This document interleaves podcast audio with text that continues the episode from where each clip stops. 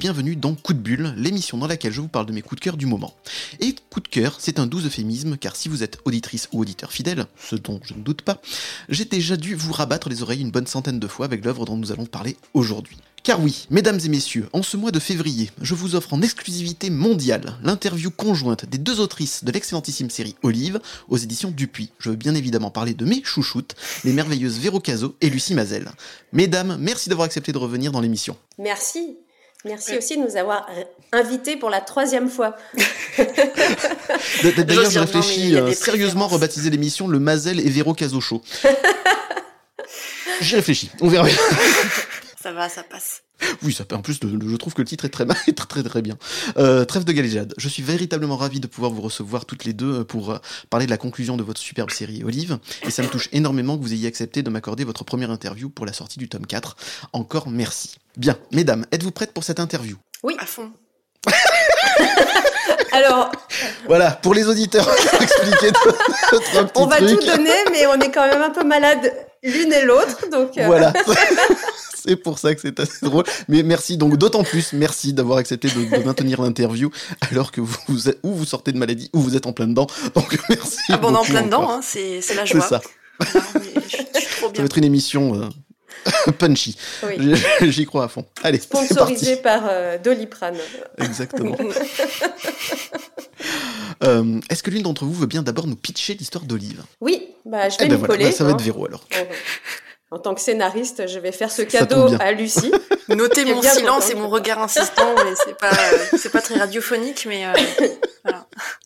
Alors, Olive, c'est l'histoire d'une lycéenne de 17 ans qui est très, très introvertie, voire euh, totalement asociale, euh, et qui, derrière cet aspect très fermé, cache un monde intérieur euh, très riche.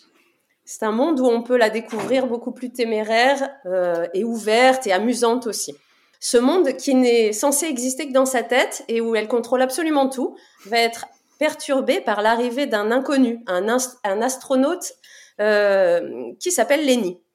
Alors comment cet inconnu peut-il partager un monde imaginaire?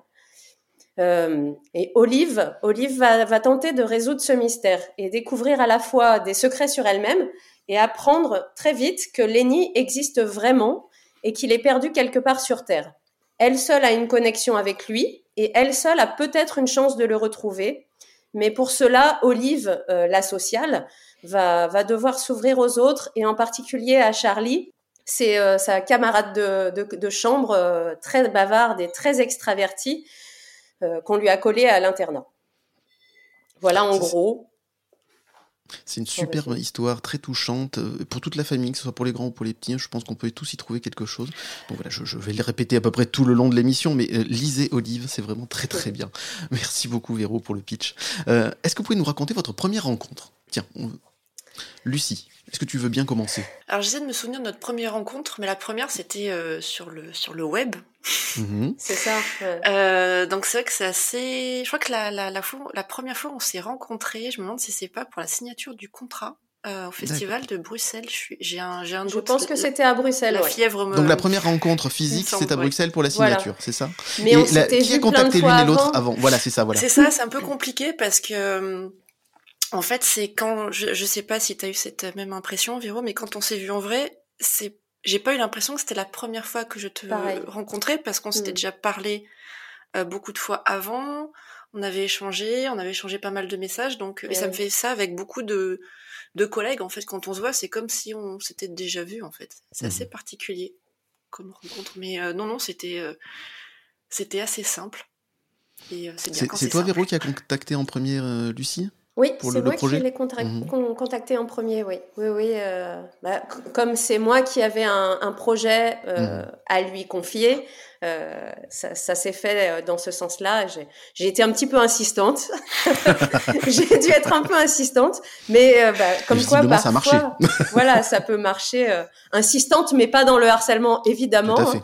Non, non, c'est avec mon consentement quand même. c'est ça. j'ai vu qu'il y avait quand même toujours une ouverture et voilà, j'en ai un peu profité. Vous, vous connaissiez le travail de l'une et de l'autre déjà avant de, de, donc, de discuter ensemble sur le projet d'Olive? Alors, euh, moi, je venais de découvrir sa BD Edelweiss, mhm. que j'avais vraiment beaucoup aimé. J'ai enchaîné ensuite par sa, sa, BD précédente, qui était Communarde. Mhm. Et, et, là, en voyant ces deux personnages, je me suis dit que ça correspondait très bien à l'univers et à, mhm. au, au personnage d'Olive, en fait qui sont des histoires aussi de deux, une jeune femme à la, personnalité assez forte et d'une petite fille aussi à la personnalité aussi bien ancrée euh, du, durant euh, la, guerre contre la, Prusse en 1810. Exactement. Donc oui, oui, ça t'a marqué de suite et tu t'es dit c'est la bonne personne. Il y avait quelque chose de très cohérent, oui. Mm. Et toi, euh, Lucie, tu connaissais le travail de Véro? Alors oui et non. Alors oui, dans le sens où j'avais lu Et toi, quand est-ce que tu t'y mets? Mais il y a à la, sortie, je crois, du livre, donc je sais plus quand c'était. 2011, ouais, Je veux dire 2009, mais euh, non, non, 2000, 2011. Mm. Et donc ouais, je connaissais son travail, mais sans connaître le, le son, enfin, sans allier ça avec son nom, même quand enfin, j'avais pas fait le lien entre les deux. Mm-hmm. Ça m'arrive beaucoup. Enfin, je sais pas si vous c'est pareil. tu adores des albums et en fait, tu réalises longtemps après que des fois c'est le même auteur ou mm. autrice qui l'a qui l'a fait parce qu'entre temps il y a de changements, enfin, changement d'écriture, évolution, mm-hmm. tout ça. Et de toute façon, de manière générale, euh, je ne choisis pas un, un scénario. Enfin, je ne choisis pas. C'est bon, celle qui m'a qui m'a choisi quelque part. Mais euh, de manière générale, j'ai pas envie de choisir quelqu'un par rapport à ce qu'il a fait avant.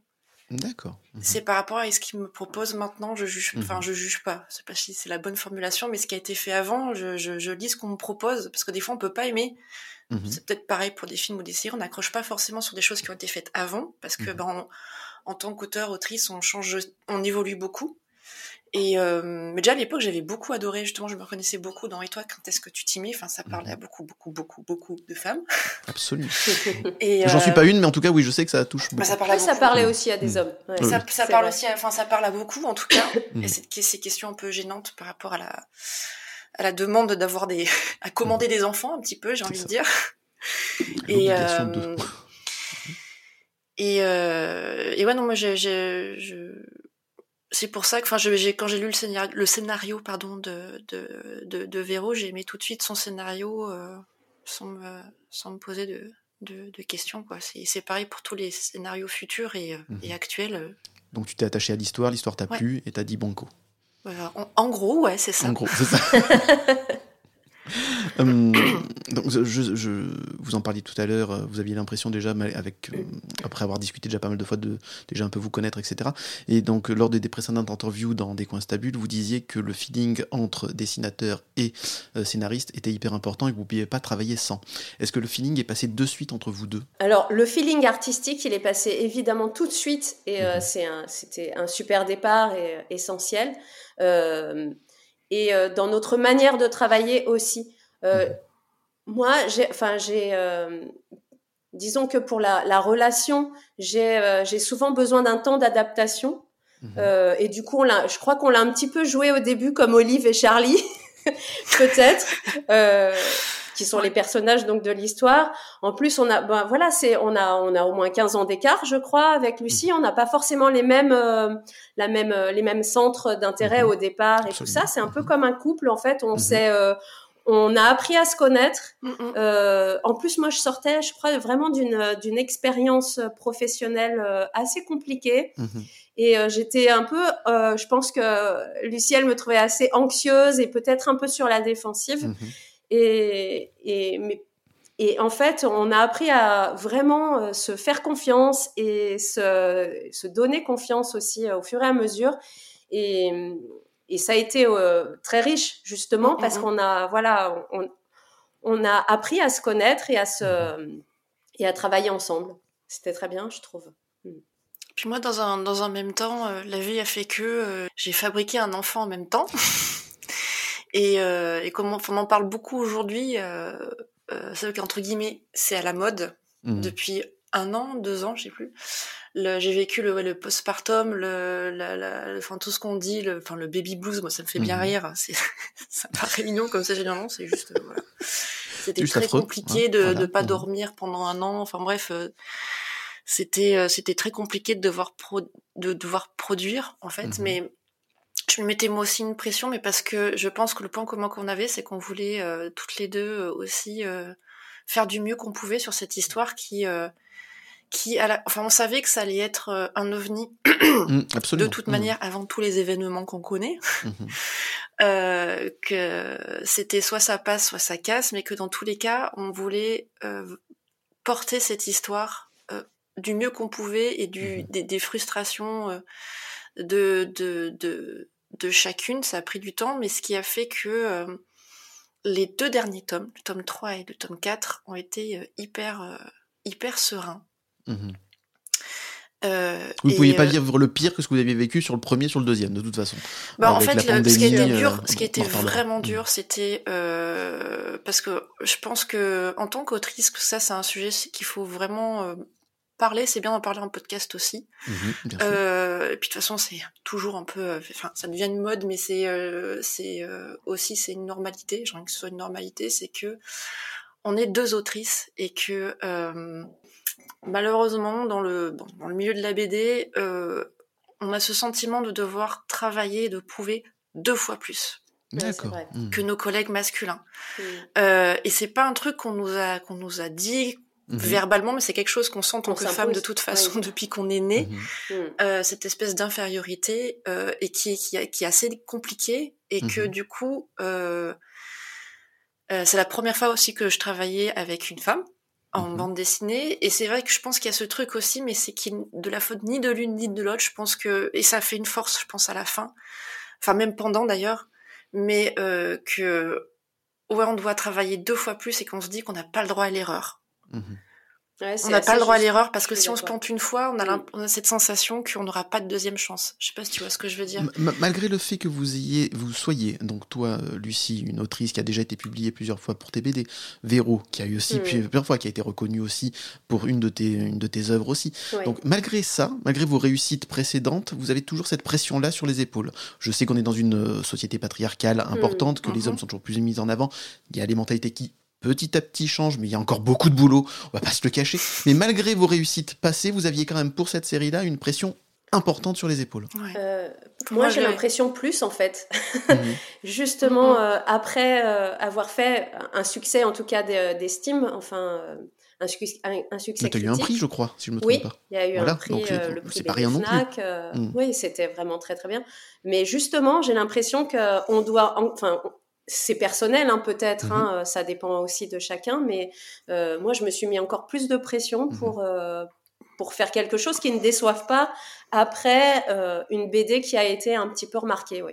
D'accord. Bah pareil, j'ai au final j'ai fait que deux albums avant. Non, je dis que parce que c'est que deux albums. Moi, hein, j'ai pas 40 albums derrière moi. C'est pas non, ça. tu mets des guillemets avec tes doigts. Les auditeurs oui, ne voilà, voient pas. des guillemets. Ah, je, ouais, je, suis pas très radiophonique en vrai. non, c'est que j'ai fait quand même un, alors, ce qui est très chouette sur le papier, hein, évidemment, mhm. j'ai fait mon premier album avec Wilfried Lupano. Mhm. Euh, un petit auteur qui a été euh, qui a été un, qui a été qui a, bien marché Edelweiss mhm. aussi a bien marché euh, mais euh, disons-le franchement voilà j'ai commencé avec Wilfried Lupano voilà et que on m'a enfin ce succès n'est pas forcément dû à mon dessin mais d'accord. Mmh. Voilà, c'est que j'étais associée à des noms. Euh, voilà, Edelweiss, c'était avec mon, mon, conjoint, donc on était tous les deux pas connus. On a eu un succès d'estime aussi. Absolument. Euh, mais euh, il y a ce truc-là où à chaque fois que je fais un album, j'en avais parlé pas mal avec Véro, je crois. Mmh. J'ai l'impression de partir de zéro. Je compte pas ce qui a été fait avant, un peu comme quand il y a un, un ou une scénariste qui me contacte. En fait, je nouveau projet, bah, nouvelle remise en question et rien rien n'est acquis. Mhm. Et encore une fois, en tant qu'autrice, vraiment rien n'est acquis encore aujourd'hui. Et euh, et c'est pour ça qu'on s'est vraiment littéralement défoncé sur cette série. Mhm. Euh, parce que déjà, elle est très particulière et parce que c'est important de porter ce genre de personnage en lumière et, euh, et que ça a désarçonné quand même pas mal de monde, même dans le milieu de, des, des, des libraires aussi. Euh, je sais plus qui c'est qui nous avait dit ça, mais ouais, c'est compliqué parce qu'on connaît pas la fin. C'est compliqué de le vendre, on connaît pas la fin. Et euh, c'est pour notre série, ça qui est étrange comme. Euh, c'est étrange, mais en fait, mmh. je me, alors euh, deux ans après, je me dis, mais en fait, c'est un compliment parce que euh, j'en parlais mmh. dans une autre interview, je disais justement, ben aujourd'hui, euh, on connaît quand on regarde un film ou une série, la plupart du temps, on sait on sait comment ça va finir. et on est un peu blasé de ça. Et euh, en fait, je suis euh, hyper fière de de dire qu'en fait on on sait pas comment notre album va terminer. J'en dire bah le, personnage est, tellement atypique et l'histoire est aussi mm. tellement fantastique. En effet, on ne sait pas mm. où ça va. On ne sait pas où vous voulez mm. venir. On sait pas. Voilà, c'est vrai. Et c'est vrai que c'est ça qui rend aussi la, série très très originale et très intéressante. On est très en avance sur notre temps, c'est tout. Hein, faut Exactement. moi qui ai eu la chance donc de lire le, dernier tome en avant, vous ne serez pas déçus par la fin. Ça, je peux vous le dire. Euh, qu'est-ce qui vous a plu l'une chez l'autre, que ça soit humainement et professionnellement alors moi, j'ai euh, moi j'ai beaucoup aimé euh, justement son, son, envie de communiquer, euh, d'être dans un travail d'équipe, d'être enfin vraiment toujours et dès le début. Et ça, je je l'avais pas ressenti. En, fait, c'était ma première collaboration où je l'ai vraiment ressenti. Euh, où on était dans un échange permanent. Je n'ai senti absolument aucune hiérarchie mhm. ni déséquilibre dans notre relation à la fois professionnelle et amicale. Mhm. Et il n'y avait pas de problème d'ego, pas de euh, voilà. Et tout ça, ça nous a permis d'être très euh, libres dans nos échanges, d'avoir mhm. tout le temps des échanges très sains. Mhm. Euh, et ça, après, je, je, je, je, le vis depuis hein, avec d'autres d'autres dessinatrices, mais c'était la première fois et c'est très très précieux. Pas trop jalouse, Lucie? Du coup? Ah non, non, non, au contraire non, c'était pour rire. non, mais je vois que tout de suite, là, même pas on a, on a à peine fini et que déjà, euh, voilà, hein, mais je sais, hein. je, je vis avec un scénariste, je sais hein, que vous papillonnez. non, je le dis parce qu'en fait, c'est un peu aussi grâce à toi, parce que tu m'as euh, justement montré une autre manière de travailler et d'échanger que je peux aussi euh, certainement euh, appliquer à, à d'autres personnes. Tu n'y es pas pour rien. Moi, je sais pas quoi ajouter de, de plus, c'est que moi c'est pareil, j'aime bien bah, l'ouverture d'esprit, l'écoute mhm. aussi, beaucoup beaucoup d'écoute, euh, beaucoup de discussions aussi, même quand ça allait pas, euh, ou euh, ben du coup il y a pas, il y a, y a, enfin il y a eu vraiment beaucoup de discussions et il n'y a pas de fermeture. Surtout, c'est super important parce que il y a on, sait que des fois, il peut y avoir des. Euh, alors, j'ai jamais eu euh, ce genre de, de relations, mais des relations entre euh, entre couples d'auteurs mhm. où ça, il y a vraiment pas d'ouverture et ça peut ça peut clasher pendant un album et tout ça. Bon, ça arrive, hein, c'est pas. comme dans tous les couples, à un moment donné. Comme dans les couples, en fait, c'est pas forcément une critique ou un jugement, c'est un mhm. fait. Des fois, ça passe pas. Et là, ce qui est bien, c'est que, et c'est super important pour les futurs scénaristes à l'avenir. prenez note. Prenez, prenez note. Guerre à vous. Non, non, non, c'est, hyper important d'avoir, euh, d'avoir juste une ouverture et, euh, et de pouvoir discuter des choses des fois où on n'est pas d'accord. Mais après, professionnellement, mhm. c'est vrai qu'il n'y a jamais eu de souci. Euh, c'est vrai que moi, j'aime beaucoup, j'aime beaucoup partager. Je m'adapte aussi aux, aux, besoins de, de du, du, scénariste. Et, euh, et c'est vrai que beaucoup de fois de l'extérieur, j'ai vu des, des, bon, il y a très longtemps, c'était, euh, ça fait un peu vu de dire ça quand il n'y avait pas encore forcément tous les réseaux et, et tout ça où euh, certains ne rencontraient jamais leur scénariste avant mhm. les dédicaces. Je me dis mais c'est fou, on travaille sur un même projet et en fait on ne se parle pas, on ne se voit pas. Mhm. Et euh, et j'ai toujours trouvé ça hyper euh, hyper bizarre. Et c'est vrai que donc comme je dis, j'ai fait que trois albums enfin trois albums. Enfin pour moi, Olive c'est un seul et même euh, euh, album. euh, je travaille donc avec trois scénaristes en tout, et à chaque fois j'ai travaillé comme ça, même avec Wilfried, mhm. c'était pareil. Donc c'était mon, mon, premier, et euh, c'est vrai qu'on communiquait beaucoup par euh, par Skype. et avec Cédric, bon, on était à côté, donc j'aimais bien cet échange en fait. Mhm. Et j'ai, j'ai, je l'ai continué avec Véro parce que c'est super enrichissant. Moi, ça me permet de pas rester dans euh, dans ma bulle, sans mauvais mmh. jeu de mots, mais de, des fois, je vois pas de, de se rendre compte de, quand on fait un storyboard, on est sûr de, on est sûr d'entre guillemets, c'était pas mon cas, on est sûr de soi.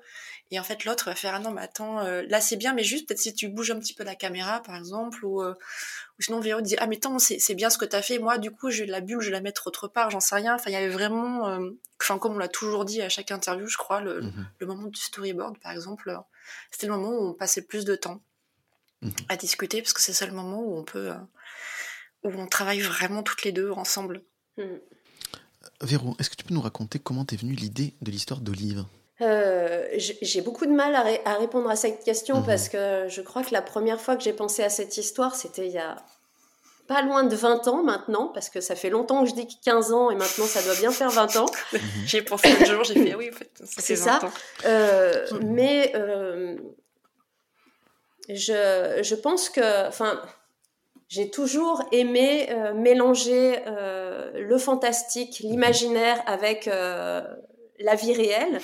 Et je trouvais que c'était vraiment l'histoire parfaite pour mélanger les deux. C'est-à-dire, et puis, je pense qu'au départ, quand on écrit des histoires, on est un petit peu cette personne, Olive, mmh. qui s'invente des histoires en permanence, qui se crée un monde euh, sans évidemment aller jusqu'au monde d'Olive qui est mhm. extrêmement réaliste euh, et, presque réel du coup. Mhm. j'étais un petit peu, voilà, j'étais un petit peu dans, cette, dans ce cas-là, pas très, pas forcément très sociable, pas beaucoup de d'amis, enfin mhm. sans, voilà, je, suis quand même beaucoup plus sociable qu'Olive et plus euh, diplomate et tout ça aussi, je pense. Euh, voilà. oui, elle est cache, hein. Hein. C'est ça. quand même, euh, ouais, pas autant sans filtre qu'elle, mais oui, je pense que justement, je l'ai, je l'ai, je l'ai imaginé au tout début de ma carrière de scénariste, mhm. et et je pense que c'est un bon premier projet qui a mhm. énormément euh, évolué par la suite. Mhm. C'était même pas une adolescente à cette époque-là, mais euh, c'était pour moi un bon, euh, un bon, une bonne matière à travailler longtemps en fait mhm. et à voilà et à étoffer au fil des années. D'accord.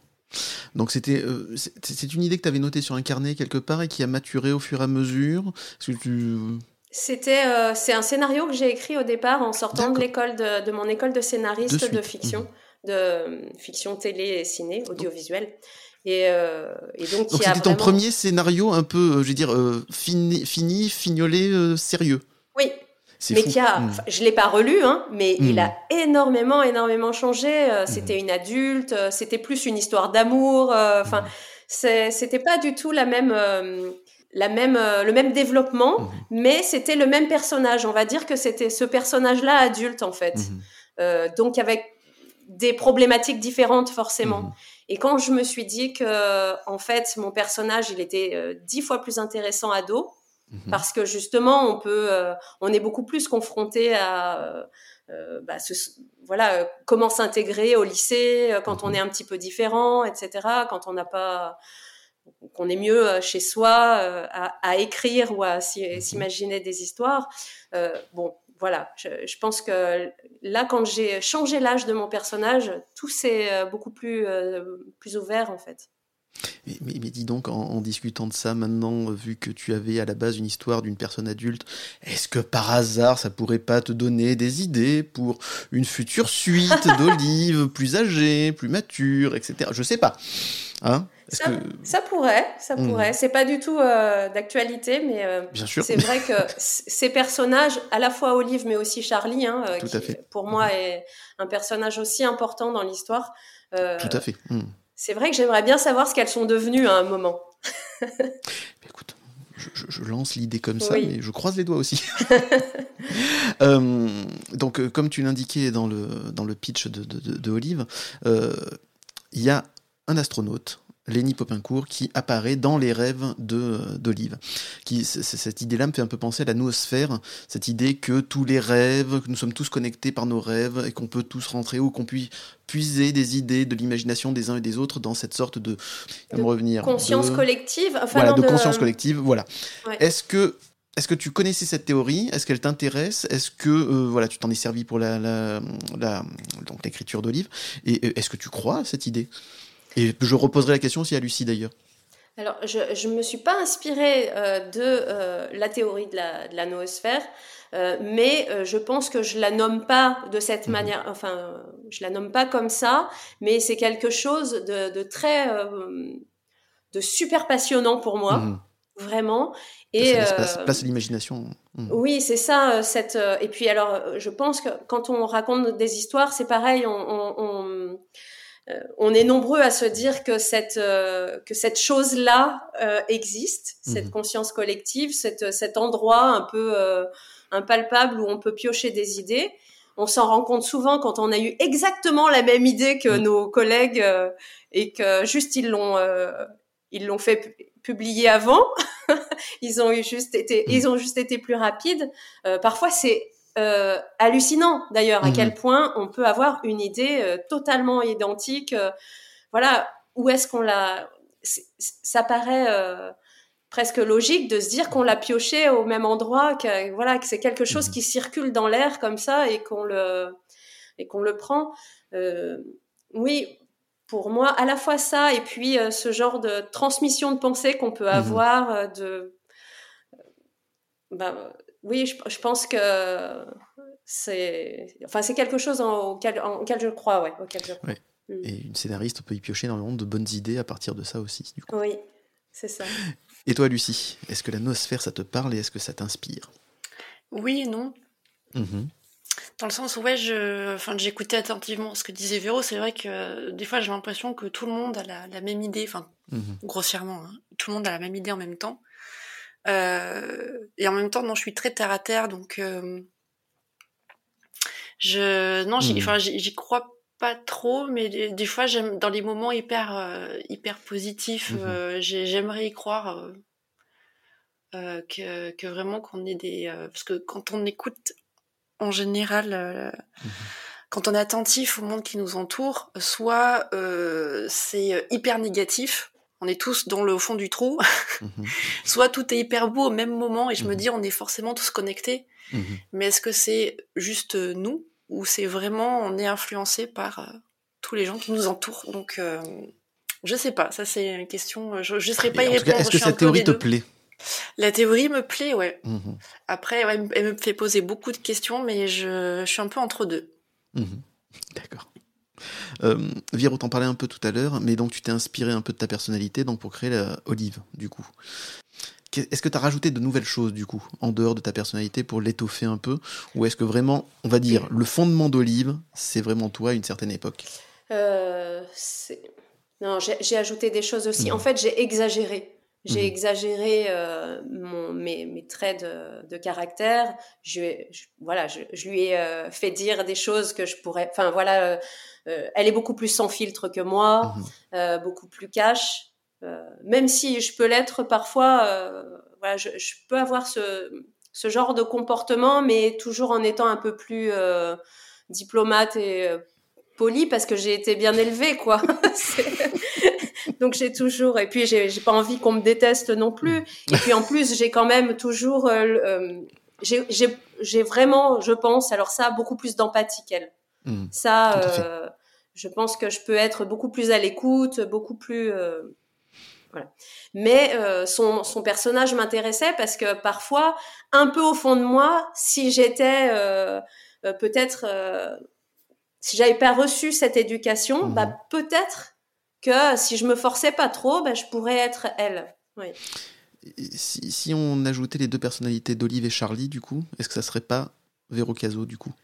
Oui, ça, ça, ça peut l'être un peu, parce qu'il m'arrive aussi d'être très bavarde et, et, dans ma tête de me dire mais tu parles trop, tu parles trop à ce moment-là. C'est vrai qu'en société, justement parce que j'ai peur euh, de peut-être euh, euh, que les gens s'ennuient ou tout ça, effectivement, je me prends un peu la personnalité de Charlie.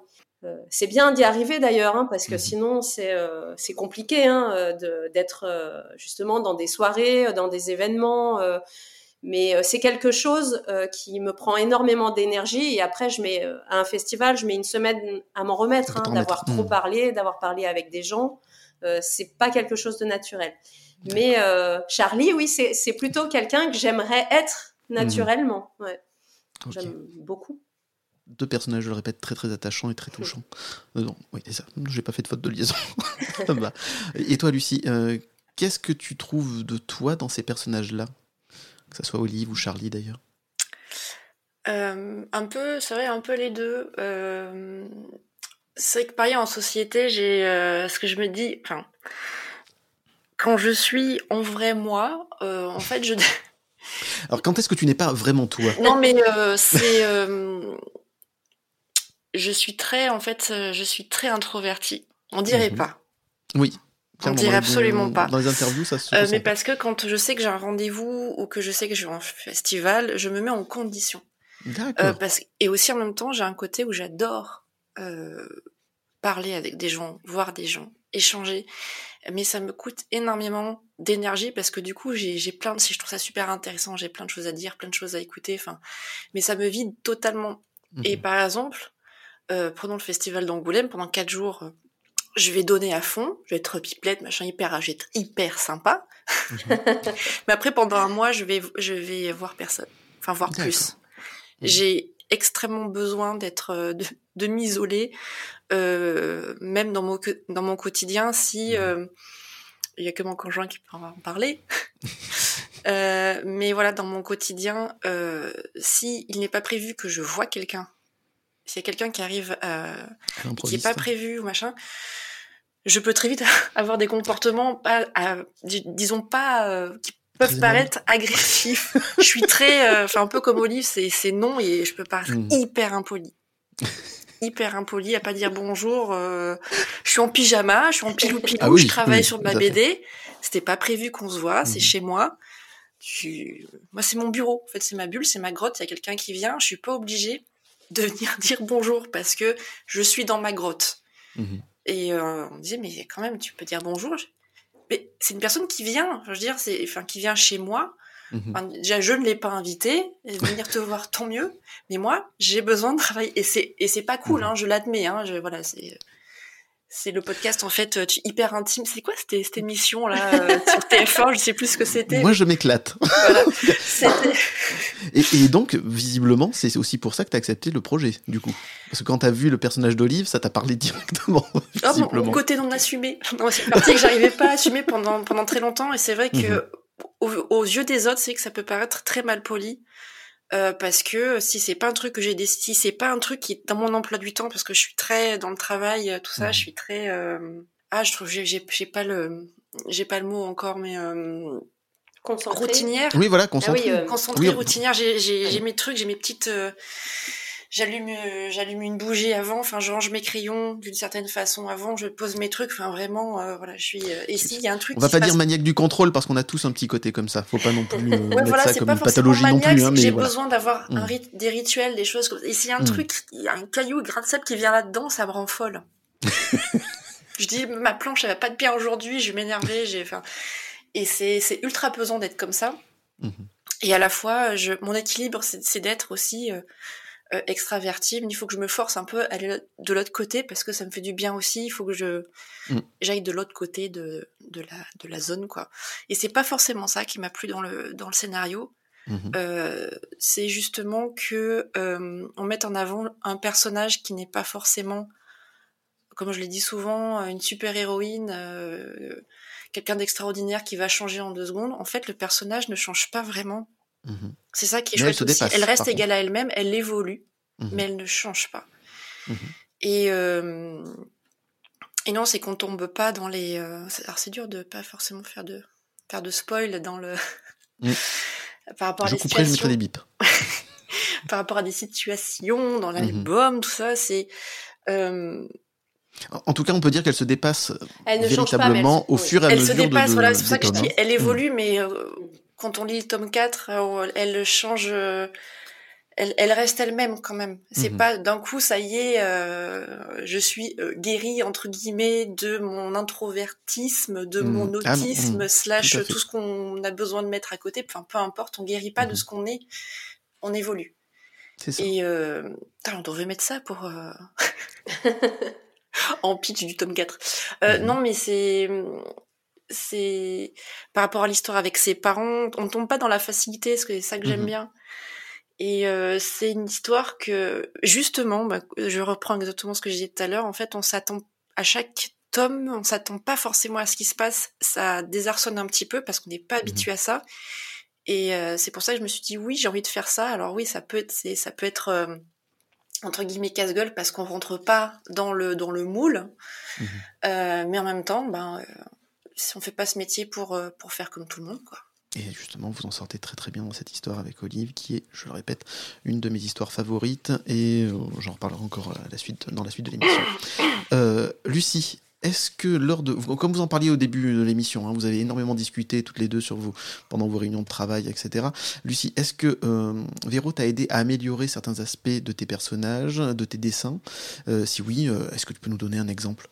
J'ai pas forcément d'exemple à, donner parce que c'est mmh. vraiment comme c'était tout un tout un ping-pong d'échange, tout mmh. ça. Donc pendant le storyboard, en tout cas, vous avez beaucoup bossé et euh, Véro t'a donné aussi des idées pour cadrer des, euh, cadrer des scènes et certaines cases du coup. Euh, là, pas, enfin, j'ai pas en fait, c'est vrai que j'ai pas forcément d'exemple en tête, mais euh, c'est, euh, ben, je crois qu'il faut vraiment que je le mette en ligne. Hein. Oui, on en parle à chaque fois. J'en parle à chaque fois, mais c'est vrai que c'est hyper. Là, c'est vrai que le, le, temps me manque vraiment mhm. cruellement ces derniers temps. La seule fois où on a fait vraiment des gros gros changements, c'est pour le premier, le, pour le tome 3, les premières pages du mhm. tome 3, qui ont été très compliquées. Et mais là, on, bossait vraiment ensemble. Moi, j'avais fait quelque chose d'ultra classique parce que j'étais mhm. assez. Euh, il y avait beaucoup, il y avait beaucoup d'informations, j'arrivais pas à synthétiser. Mhm. Et, euh, et, en fait, Véro, comme sur tous les quatre tomes, à chaque fois, je me suis dit, c'est sûr, elle va, les retours qu'elle va me faire, c'est sur les planche où j'ai coincé. Et à chaque fois, il y a pas, j'aurais dû les cocher sur mon petit carnet. À chaque fois, c'était euh, c'était tout bon quoi. Donc euh, à chaque fois que je sentais pas, on va dire pour euh, résumer, à chaque fois qu'il y avait une planche où je bloquais un petit peu, en fait, on passait du temps toutes les deux. C'est un échange, donc il y avait pas de mmh de elle m'a jamais imposé un plan comme moi je n'ai jamais imposé un quand on mmh était quand j'étais bloquée c'était vraiment que de l'échange j'arrive pas à répondre autre chose que ça quoi et ce qui a permis de te débloquer du coup à chaque fois oui, grâce à ça me débloquait beaucoup parce que mmh. et puis même euh, alors ça ça je veux je peux pas répondre à la place de Véro mais je sais pas si au niveau euh, pas scénario mais si au niveau de, toi au niveau du scénario il y a des, enfin au niveau des bulles peut-être des dialogues si ça a changé quelque chose pour toi par rapport à mon dessin ou ce que j'avais fait dans une page est-ce que ça te, je euh, pense pas hein. j'ai pu changer des choses oui après enfin une fois que le dessin a été fait enlever une bulle ou ou en ajouter une euh, ajouter des dialogues pour euh, renforcer l'idée ou au contraire euh, enlever un dialogue parce que visuellement tout était clair. Mhm. Oui, tout ça, on le fait jusqu'au bout en fait. Donc Véro, de, du scénario original depuis le départ jusqu'à la conclusion, le fait de discuter avec euh, Lucie t'a permis de faire évoluer certaines choses ou c'est uniquement au niveau justement du, du, storyboard et de la mise en page où ça a permis d'améliorer, de, de, comment dire, de densifier ou alors d'accélérer certaines choses au niveau des, des, discussions entre les personnages? Ou est-ce que c'était plus profond que ça? alors euh, non, je pense pas que l'histoire a euh, vraiment sensiblement évolué mmh avec, euh, avec Lucie parce qu'elle était déjà très précise, enfin même si euh, évidemment il y a eu plein de détails euh, mhm. qui ont été ajoutés, mais par contre il y a eu comment dire, elle n'a pas fait évoluer l'histoire, mais elle l'a renforcée. Il y a eu plein de détails qui ont été importants pour caractériser les personnages, par mhm. exemple, des idées de, de, de, jeu en fait, de par exemple, Olive, j'avais pas forcément imaginé euh, ça, mais euh, Lucie lui a fait euh, visuellement éviter tout contact mhm. physique, la faire se raidir quand on vient la toucher et tout ça. Et ça, mhm. c'était. C'est hyper important en plus. Hein. C'est ça. C'est quelque chose qu'on va pas forcément remarquer en tant que lecteur ou lectrice, hein, mais mhm. en fait, on le ressent en le lisant. C'est quelque chose qui accompagne la lecture. voilà. Après, il y a eu aussi euh, cette idée euh, des feuilles bleues autour de la tête d'Olive. Alors ça, mhm. vraiment pour moi, enfin, j'avais pas du tout eu cette idée. C'est Lucie qui l'a apporté. Euh, pour rappeler à chaque fois le monde. Hmm. Voilà, c'est ça. Qu'elle est à chaque fois dans, dans ses rêves, dans, dans, sa tête, en train de réfléchir à autre chose, et que le monde autour n'existe plus. Elle est vraiment à l'intérieur d'elle-même. Hmm. C'était euh, c'était très compliqué en fait euh, de, de, rendre ça euh, fluide et compréhensible hmm. parce que surtout dans le tome 1, on passe toujours d'un monde à l'autre, tout se, se, mélange et c'est vrai que pour pour les lecteurs, c'est pas forcément euh, simple au, départ. En tout cas, on a une gymnastique à, à, prendre. Et en fait, juste cette idée des feuilles bleues accompagne euh, la lecture mhm. euh, et, et, vraiment aide à cette compréhension. Absolument, c'est très très fluide et ça, ça permet, en effet, c'est bien vu. Mais bravo, félicitations pour l'idée. C'est venu, c'est venu très tard, c'est vrai, parce on a ajouté euh, à la fin du tome Bon, on a ah, beaucoup discuté parce que mhm. c'est, on a beaucoup échangé. C'est juste un, genre, je sais plus à quelle page c'était, mais j'ai fait, oh, putain, on devrait reprendre cet élément-là. Enfin, euh, mhm. au départ, c'était, ce qui était compliqué, c'est que comme euh, les premiers trucs que j'avais pensé, il y avait deux choses. C'était rendre le reste flou autour d'elle. Mhm. Et solution numéro deux, que Olive ait les yeux, enfin les yeux un peu bleus entre guillemets. Mais en fait, ça ne marchait pas parce que de un, c'est quelque chose qu'on voit beaucoup, tout le temps. Et c'est souvent lié à, au pouvoir, à la magie, euh, mhm. à la SF, tout ça. Et en fait, nous, en fait, vraiment, il n'y a rien de... Enfin, mhm. J'allais dire un truc, c'est il y avait rien de fantastique dedans. Enfin, je, je sais mhm. pas. Enfin, c'est pas c'est pas de la SF non plus. Euh, donc je me suis dit je peux pas faire ça donc qu'est-ce que je fais? J'enlève ça j'enlève en fait j'enlève les codes qu'on a habituellement je voulais pas changer de couleur non plus parce que pareil euh, après, si ça marche autant, c'est que, ben, euh, enfin, si beaucoup le font, c'est que bah, ça rentre dans les codes. Et donc, il fallait que je trouve autre chose. Mmh euh, alors, pas que ça se trouve, ça a déjà été fait. C'est quelque chose que j'ai dû voir quelque part. J'en sais rien du tout. Mmh je pense pas que j'ai innové du tout en faisant ça. C'est juste en revoyant mes plans, mes les premières planches où euh, quand je me suis imaginée à la lecture du scénario de Véro, Le Monde d'Olive, euh, je me suis dit si je devais avoir un... la sensation de ce monde-là physiquement, j'aimerais qu'il y ait toujours un petit vent poussé comme en été. En fin de journée, quand il y a le petit vent super agréable, euh, voilà, mhm. et avec toutes les feuilles bleues qui euh, qui, qui flottent ou plumes, mais qui pensent que c'est des plumes, je me suis dit c'est c'est génial comme élément. Donc du coup, je me suis dit mais c'est trop bien parce que des éléments mhm. bleus, des feuilles bleues, dans le mhm. monde réel, ça n'existe pas, ce bleu comme ça. Mhm. Euh, donc je vais les mettre euh, dans la réalité, qui flotte autour, enfin autour de sa tête et banco quoi. Mais il m'a fallu quasiment tout le tome pour le trouver. Mais c'était, on s'était foutu la paix là-dessus. Mhm. Euh, pour justement pas, pas se planter. C'est une super idée, c'est très, très très très efficace et ça marche très très bien. Donc bravo à vous deux du coup. Lucie, on remarque que chaque tome a une couleur prédominante. Est-ce que c'était prévu dès le départ et sinon pourquoi ce choix? C'était, tu prends surtout aux couvertures? Oui, mais même, je trouve que dans les tomes, tu as des euh, dominantes. Alors ça, dans l'album, dans les albums, je me rends pas forcément mm. compte, euh, mais pour, en tout cas, pour répondre euh, dans un premier temps pour les couvertures, mm-hmm. c'est vrai que j'ai dû penser les quatre couvertures très tôt. Mm-hmm. la, celle du tome 4 et du tome 3 ont changé. mais bon, c'était pas. Mais pas les couleurs mais pas les couleurs, ouais. Je crois pas. Non, c'était, euh, je me suis dit, il faut, enfin, il faut que si les couvertures sont à côté, euh, que ce soit pas, pas, pas chiant à regarder, qu'il y ait vraiment une couleur dominante pour que, euh, du coup, il y ait vraiment une surprise à mhm. chaque, euh, euh, à chaque album et aussi qui correspondent à l'histoire. On en avait parlé déjà des couvertures. De... Mm. ouais, on a Tout à fait, un petit peu. Mhm. Et, et pour ce qui est de l'intérieur, non, je, enfin, je, enfin, en tout cas, tel que je les, je les travaille, c'est surtout en fonction de, bah, de, du décor, de, de l'histoire. Là, c'est que le tome 4, par exemple, euh, bon, les, le moment où on parle, il n'est pas encore sorti, mais. Mhm. Enfin, si vous avez lu le tome 3, vous savez que, en tout cas, ça se passe en Sibérie. Oui, ça se passe pas en Martinique, hein, voilà. voilà, exactement. Donc, c'était l'idée était que, euh, que plus on va vers le, le, le tome 4, plus euh, enfin, vers la fin, plus les, les, les couvertures sont réalistes et euh, mhm. épurées, enfin, au niveau des, des couleurs. Alors, il n'y a pas beaucoup de couleurs dans les tomes précédents, mais c'est beaucoup plus euh, euh serein. Je mhm. sais pas comment, comment l'expliquer. Et le tome et 4 est bien aussi l'état d'esprit du coup d'Olive. Ouais. L'évolution d'Olive dans son histoire, du coup.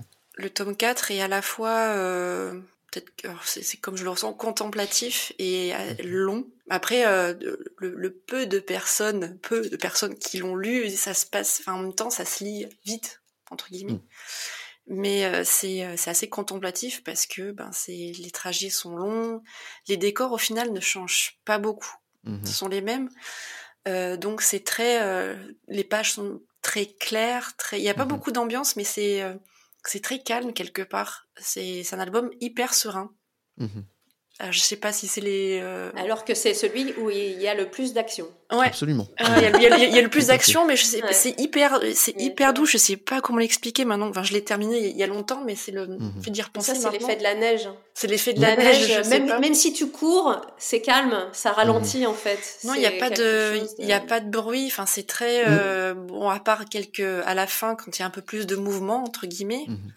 Mais au final, c'est très euh, parce que à la fois la neige, enfin là où elles sont, c'est très hostile, mais on ressent pas cette hostilité parce qu'elles sont toutes les deux. Hmm. On se pose pas la question de oh mon dieu quel danger euh, il va leur arriver. Enfin, au bout d'un moment, c'est que c'est c'est important de, de que que ce soit pas stressant à chaque fois qu'on est dans la neige euh, ou qu'il y ait de l'action de se dire mon dieu faut avoir deux, peur. C'est ça. D'ailleurs, on a même l'impression quand elles sont toutes les deux, il peut rien leur arriver. C'est ça qui est beau aussi dans leur relation et c'est ce que, l'impression que vous donnez. Ouais. Hmm.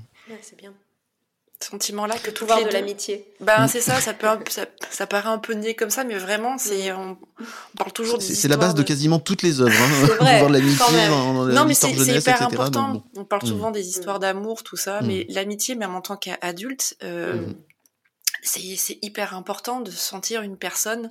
J'ai dit plusieurs fois, je le redis à chaque fois, d'avoir une Charlie dans sa vie, enfin quelqu'un qui euh, qui t'accepte comme tu es, avec tes bizarreries, le fait que tu sois chiant ou chiant, euh, peu importe qui te prend exactement comme tu es et qui te et qui te soutient et qui te suit et qu'avec avec cette personne tu te sens euh, tu te sens en sécurité et que rien peut t'arriver. C'est vrai que quand elles sont toutes les deux, on n'a pas peur pour elles.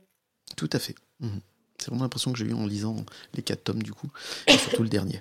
Euh, et ça me rappelle une expression euh, un ami, c'est quelqu'un qui vous connaît et qui vous aime quand même. C'est vrai. J'adore cette expression. c'est vrai. Et c'est exactement la relation entre Olive et Charlie. Oui, tout à fait. Hum, euh, Lucie, euh, pour, est-ce que tu peux nous rappeler ta manière de travailler euh, tes planches? Pour ceux qui n'ont pas encore écouté la précédente interview dans Des coins stables, d'ailleurs je mettrai les liens de l'émission sur les réseaux sociaux et dans le descriptif de, l'émission du coup. Mais voilà, est-ce que tu peux nous rappeler un peu ta technique, comment tu travailles, s'il te plaît? Comment je travaille dans ma tête ou avec ma main?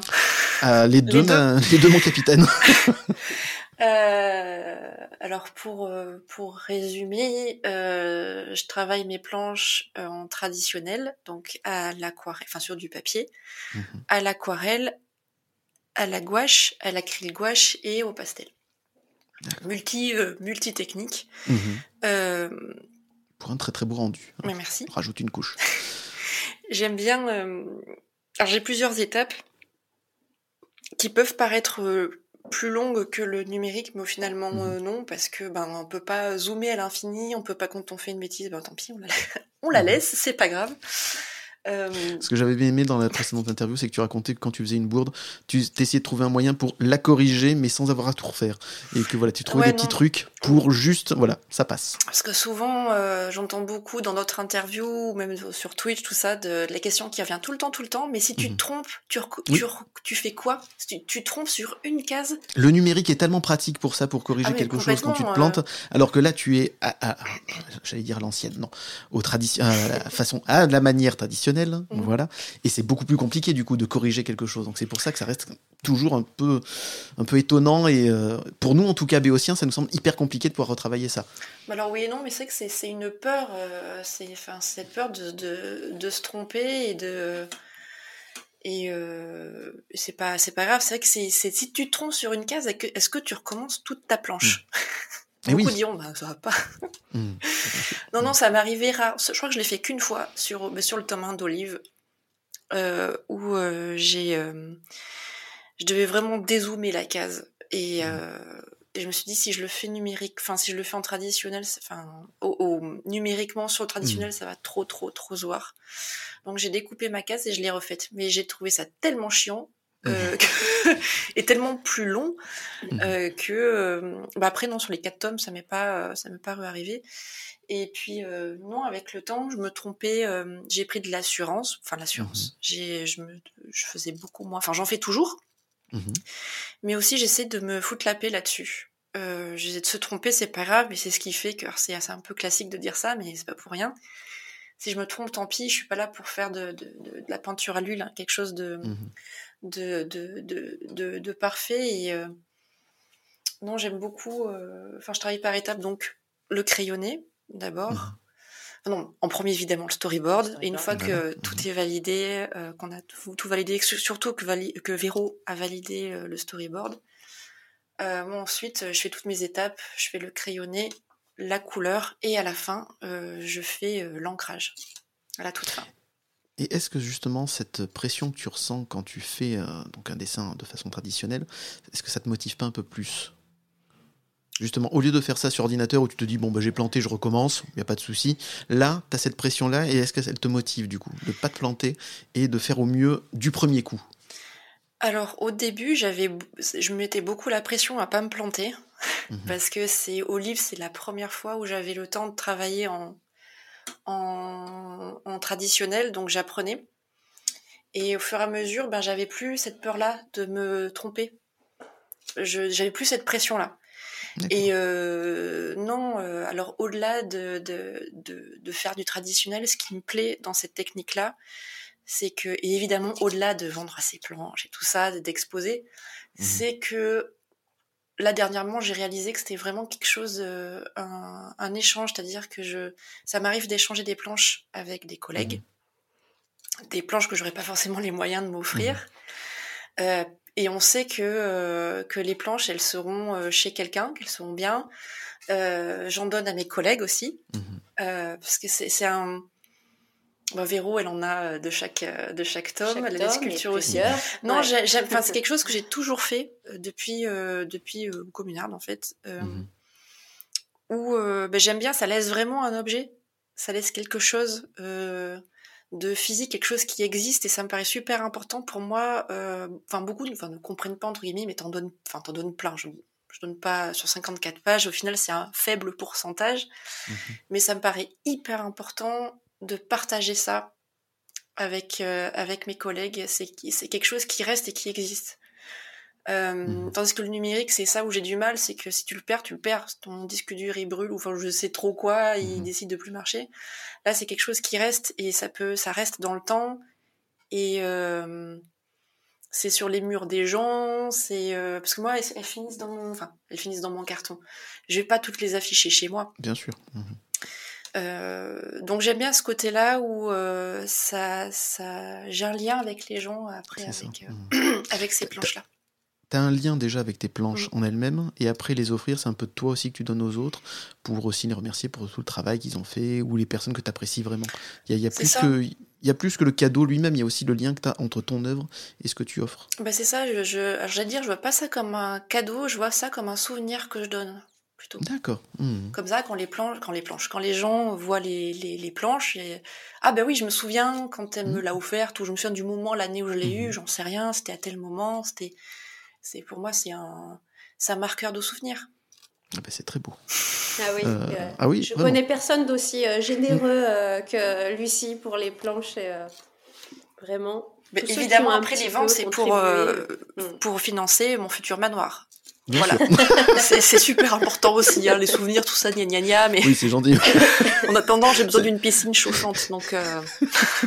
ah, c'est moche, c'est moche de cacher ce moment d'émotion avec un truc bassement pétunier. C'est très très vilain, madame. Écoute, c'est l'équilibre que j'ai que j'ai trouvé. Euh... Non, mais après, c'est euh, parce que ouais, ça fait c'est ça fait un peu cucu de dire ça, mais c'est vraiment ce que je pense. C'est quelque chose que j'aime mhm. beaucoup euh, et que je verbalise au final très peu, et que c'est mhm. la première fois que je crois que je le dis comme ça. Et ça me fait plaisir je, veux dire, je, dis, je parle pas, je dis tu choisis une planche. Et puis... Ouais, c'est. Euh, c'est toujours très impressionnant. On n'ose pas euh, prendre les plus belles. Enfin, en tout cas, moi, à chaque fois, je, je fais une première sélection. Je lui dis, vraiment, garde ce qui te paraît important. tu me dis quand même, celles-là, tu les vends pas. Si je les ai pas, personne ne les aura. C'est vrai. tu l'as dit il y a longtemps. C'est vrai. Je lui dis, celle-là, si tu me la donnes pas, tu la vends pas. Tu la gardes pour toi.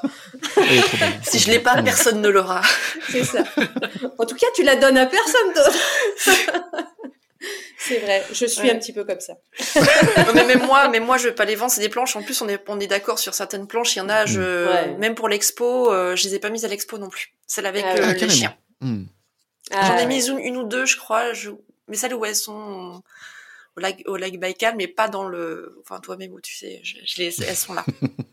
Il y en a qui sont vraiment trop précieuses et euh, qui n'ont pas de prix en fait. Hmm. Voilà, simplement c'est tout à fait magique pour les béotiens que nous sommes, auditeurs et euh, juste fans d'art, de, voir que vous avez des planches dans lesquelles vous mettez autant de votre personnalité dedans et euh, que vous en plus, voilà, et vous ressentez la même chose que nous du coup quand on les voit. Je trouve ça hyper intéressant. Euh, Lucie, ça va être certainement très très bateau comme question. Il y a toujours un avant et un après après cette dernière BD. Qu'est-ce que tu as apporté du coup au niveau professionnel et artistique la série Olive? Oula alors c'est sûr qu'il y a un avant et un après. Ça c'est. Et ça sera aussi dans les prochaines. De toute façon, ce sera toujours la même chose. Mais voilà, pour celle-là. Ah, particulièrement celle-ci parce qu'Olive, c'est c'est une série qui me touche beaucoup. Euh, enfin positivement et négativement, mais dans le négatif, c'est ce qui m'a amené au positif. Mhm. Euh, donc, comme je l'ai dit en début d'émission, euh, voilà, je suis devenue maman en même temps. Mhm. Et, euh, et du coup, ça m'a appris euh, beaucoup, beaucoup, beaucoup de patience. il en faut de même de manière générale.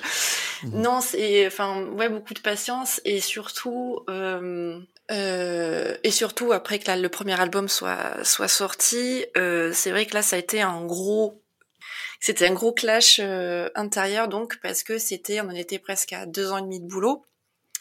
Euh, assez euh, intense parce que moi donc moi j'étais en plein euh, découvrir d'être maman, le pas dormir, le postpartum, enfin hormonalement c'était c'était un mm. gros gros chamboulement, tout ça. Le fait de faire une série c'était une première aussi pour moi, mm. donc c'est qu'une première a beaucoup de choses intenses et que toutes les planètes étaient alignées pardon pour que pour que enfin il y avait vraiment toute la promotion qu'il fallait, c'était super. Et là cinq jours de cinq jours de, de, de, vie en librairie et tout mhm. s'arrête.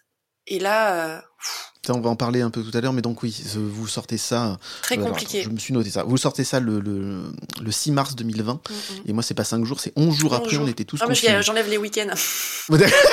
donc 5 jours ouvrés, du coup. C'est jours ouvrés, non, c'est sorti en fin de. C'est sorti en fin de, de un jeudi ou un vendredi, je sais plus. Mhm. Donc il y a eu le week-end et puis après il y a eu la semaine. Donc c'est pour ça que c'est vraiment, mhm. dans tous les cas, c'est ultra réduit. Enfin, c'est juste pas possible. Ça a, été, ça a été quelque chose de très très violent. D'ailleurs, vous m'en parlerez un peu tout à l'heure de ce que vous avez ressenti vous en tant qu'autrice. Euh, ça, ça fait partie du bad, mais mhm. euh, de, ça m'a appris justement beaucoup de, de, de, de patience et au départ de remise en question. Parce que je me dis bon, je vais devoir faire la même somme de boulot, mais en, en ayant euh, euh, pas de quasiment pas de dédicace, pas ce qui fait que ça nous remplit. En fait, on a mhm. besoin euh, de, s'arrêter à des stations essence pour pour repartir un petit peu. Et là, tout nous a été coupé, plus rien. Mhm. Et sincèrement, de devoir faire quatre albums sur la même le même rythme, le même la même le même amour, le même euh, mhm. tout ça, c'est ça m'a forcé à puiser dans le positif. Ça peut paraître négatif comme ça, mais en fait, c'est positif. À, à chercher des ressources, à puiser dans des ressources que je ne pensais pas avoir mhm. du tout. Euh, ça m'a appris que je pouvais être euh, ben, forte, courageuse, et que quand j'ai un truc en tête, ben, je vais vraiment jusqu'au bout parce que je suis assez entêtée, mhm. et que euh, par respect pour pour mes collègues, pour Véro, tout ça, je me devais de rendre les planches pareil jusqu'à la fin. Et c'est vrai que le tome 4 a été retardé pour diverses raisons aussi. Mhm. Euh, c'est que je voulais pas finir vite. Je voulais mhm. vraiment prendre le temps euh, de faire finir les choses bien. Ça me paraît assez important de pas euh, juste pour finir de mettre les 50 enfin les 4 ans 50 boulots comme ça juste pour finir non si mhm. je fais je, je, préfère finir bien que finir dans les temps et euh, ça m'a permis de bah, d'apprendre la technique de traditionnelle, de prendre confiance en mon dessin, mes capacités. Et parce qu'avant, à chaque planche, même un peu, ça me le faisait au début de, de, de Olive, chaque planche était une montagne. Je me disais, ah, mais je vais pas y arriver, j'ai pas la référence qu'il faut, j'ai pas le truc qu'il faut, mmh. il faut que j'ai une photo exacte pour. Euh, chaque planche me paraissait insurmontable, vraiment. Mmh. Et euh, là, ça m'a permis de vraiment faire, ok, il y a ça, j'ai les capacités de le faire, je vais y arriver. Bon, ce sera pas parfait, mais euh, je crois que le tome 4 a été, euh, pour la petite note humoristique, euh, définitivement une prise de confiance. je peux dessiner un cette carte sur 20 pages. Tout est possible. à partir de là, moment, tu ne crains plus rien. C'est ça. Non, non, voilà, en gros, ça m'a, ça m'a porté confiance technique et, mhm. et, surtout bah, patience, de dire, bah, voilà, j'attends de tout finir. pour et d'aller jusqu'au bout me dire que ouais je peux faire quatre albums mm enfin tenir quatre albums sur le même rythme, je peux le faire. Voilà. C'est pas mal. Ah ouais, c'est super bien. J'allais dire, c'est très touchant de voir que voilà cette euh, série va vous marquer euh, durablement dans toute votre vie du coup. Et voilà, moi je trouve ça super intéressant aussi. Je vais, répéter super intéressant tout le long. Ça serait bien que j'ai un peu plus de vocabulaire, Aurélien. Hein voilà, bref. Et toi, Véro, toi, ça fait un moment donc du coup que le scénario est terminé. Ça fait un moment aussi que vous avez fini de travailler dessus toutes les deux. Est-ce que Qu'est-ce que ça t'a apporté, du coup, Olive, sur tes nouveaux projets qui vont donc pas tarder à sortir, du coup? Ça m'a apporté aussi de, de, la technique et une façon d'écrire un peu différente. C'est, j'étais beaucoup plus à l'aise. j'étais beaucoup plus à l'aise pour écrire des longs récits. Mhm. Alors, on peut dire qu'Olive, c'est aussi une forme de long récit, mais je l'ai vraiment pensé en, en, en tome et mhm. en, en, épisode euh, court. C'était ta euh, première série d'ailleurs. C'était ma première série. Toutes les deux d'ailleurs, euh, vous avez fait que des one shots, enfin que vous avez fait des one shots toutes les deux au départ, et là c'était votre première longue série en plusieurs tomes du coup. Exactement. Moi j'avais jamais travaillé sur des formats courts, ou alors mhm. justement dans Et toi quand est-ce que tu t'y mets, c'était vraiment du format très court puisque c'était du gag à la page, donc encore une autre manière d'écrire, mais depuis 15 ans, l'écriture qui me... Enfin, là où j'étais le plus à l'aise, c'était pour les récits longs, où on mhm. prend son temps, où on développe les personnages euh, vraiment sur une histoire euh, bouclée. Et, et, là, il fallait que je réfléchisse en, en, en, 54 pages, euh, mhm. avec une structure beaucoup plus... Voilà, je pouvais pas faire trois pages de plus ou quatre pages de plus si j'en mhm. avais besoin ou envie. Donc, euh, il fallait que je sois beaucoup plus, euh, encore plus euh, structurée mhm. dans mes histoires. Et ça, alors, et je dis pas que justement, j'ai appris à le faire avec Olive. je dirais que le premier tome, je ne l'ai pas réussi complètement. dans ce sens-là, hein, pour justement pour essayer d'être plus synthétique, c'est peut-être pas le mhm. mot que je veux trouver, mais en tout cas de donner euh, les infos dans le bon ordre, dans le bon sens, pour essayer de, vraiment accompagner les lecteurs. Je suis pas sûre d'avoir réussi à faire ça pleinement dans le premier, euh, mais ensuite, ça m'a vraiment beaucoup. Enfin voilà, j'ai appris de mes erreurs, on va dire, et, euh, et je crois que dans les dans les tomes suivants, petit à petit, je l'ai mieux, je l'ai mieux fait. Euh, et maintenant. La lecture, ça se sent pas, hein, si ça peut te rassurer. En tant que lecteur, je trouve que ça ne s'est pas senti, hein, ce, souci-là que tu vois. Et euh, sur les quatre tomes, du coup, et encore moins sur le premier, parce que vraiment, c'est justement, c'est le premier tome qui m'a accroché. Donc, tu as réussi, quelque part. Le, travail de Lucie est évidemment important, mais je veux dire qu'au niveau scénaristique, ça m'a accroché de suite, et j'ai voulu connaître la suite et l'envie. Comme on l'a dit au tout départ, c'est on ne sait pas comment le vendre, on ne sait pas la fin. C'est ça.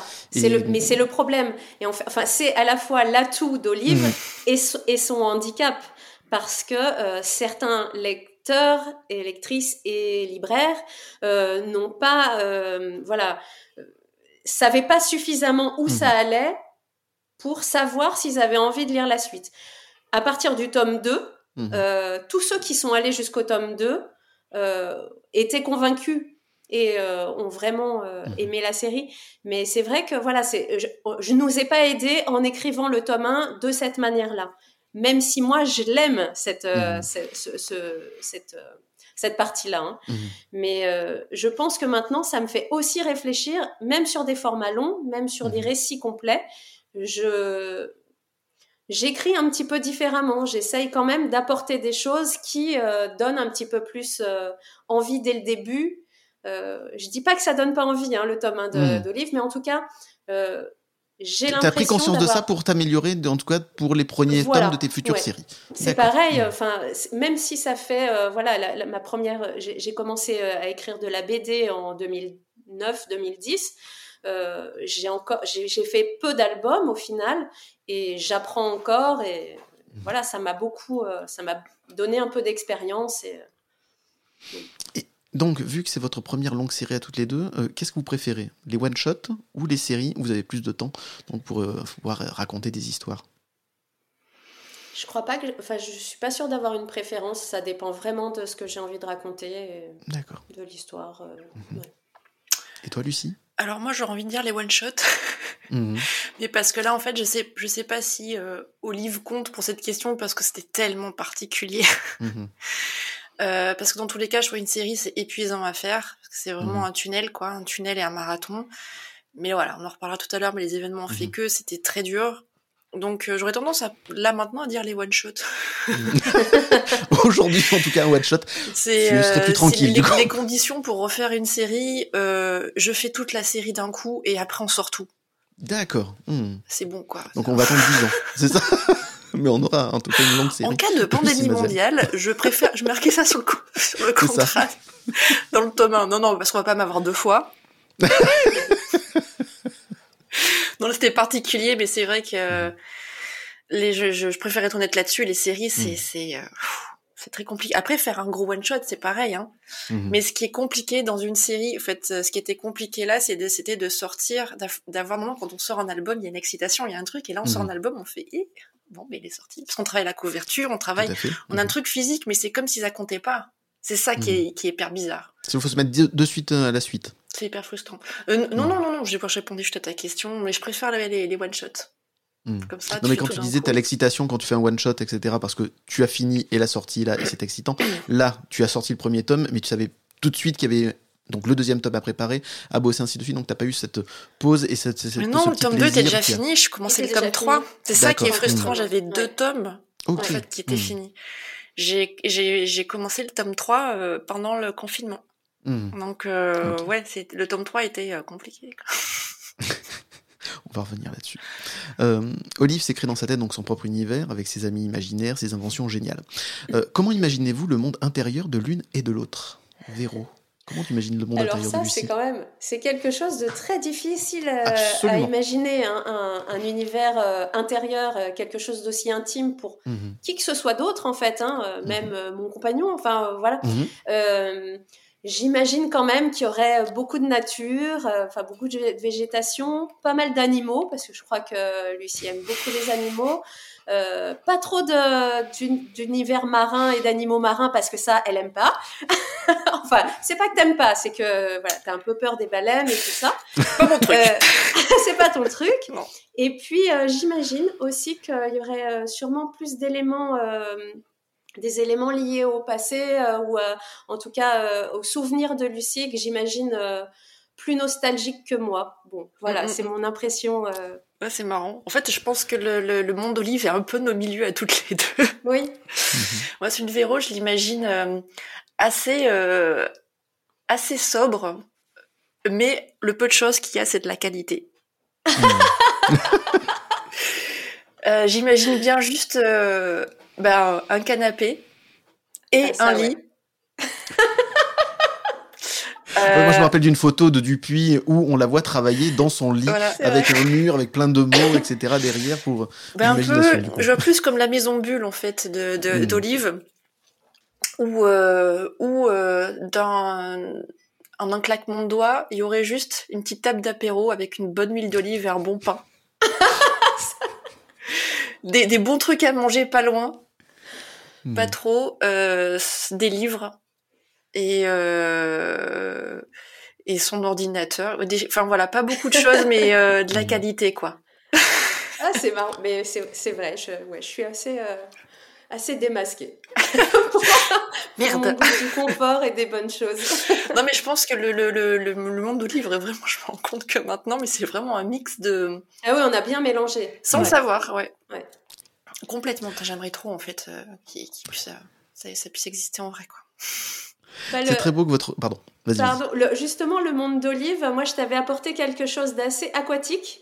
Euh, dans, dans, ce que j'avais dessiné et, mhm. et, alors vraiment j'avais surtout beaucoup imaginé cette bulle avec en effet pas grand chose mais des choses confortables et tout mhm. ça et toi tu as apporté beaucoup de végétal alors que je mhm. n'avais pas forcément pour moi c'était très minéral et voilà et on a mis nos, deux personnalités là-dedans. C'est vrai que à la fin du projet, elle se rendit compte que c'était en fait leurs deux mondes intérieurs.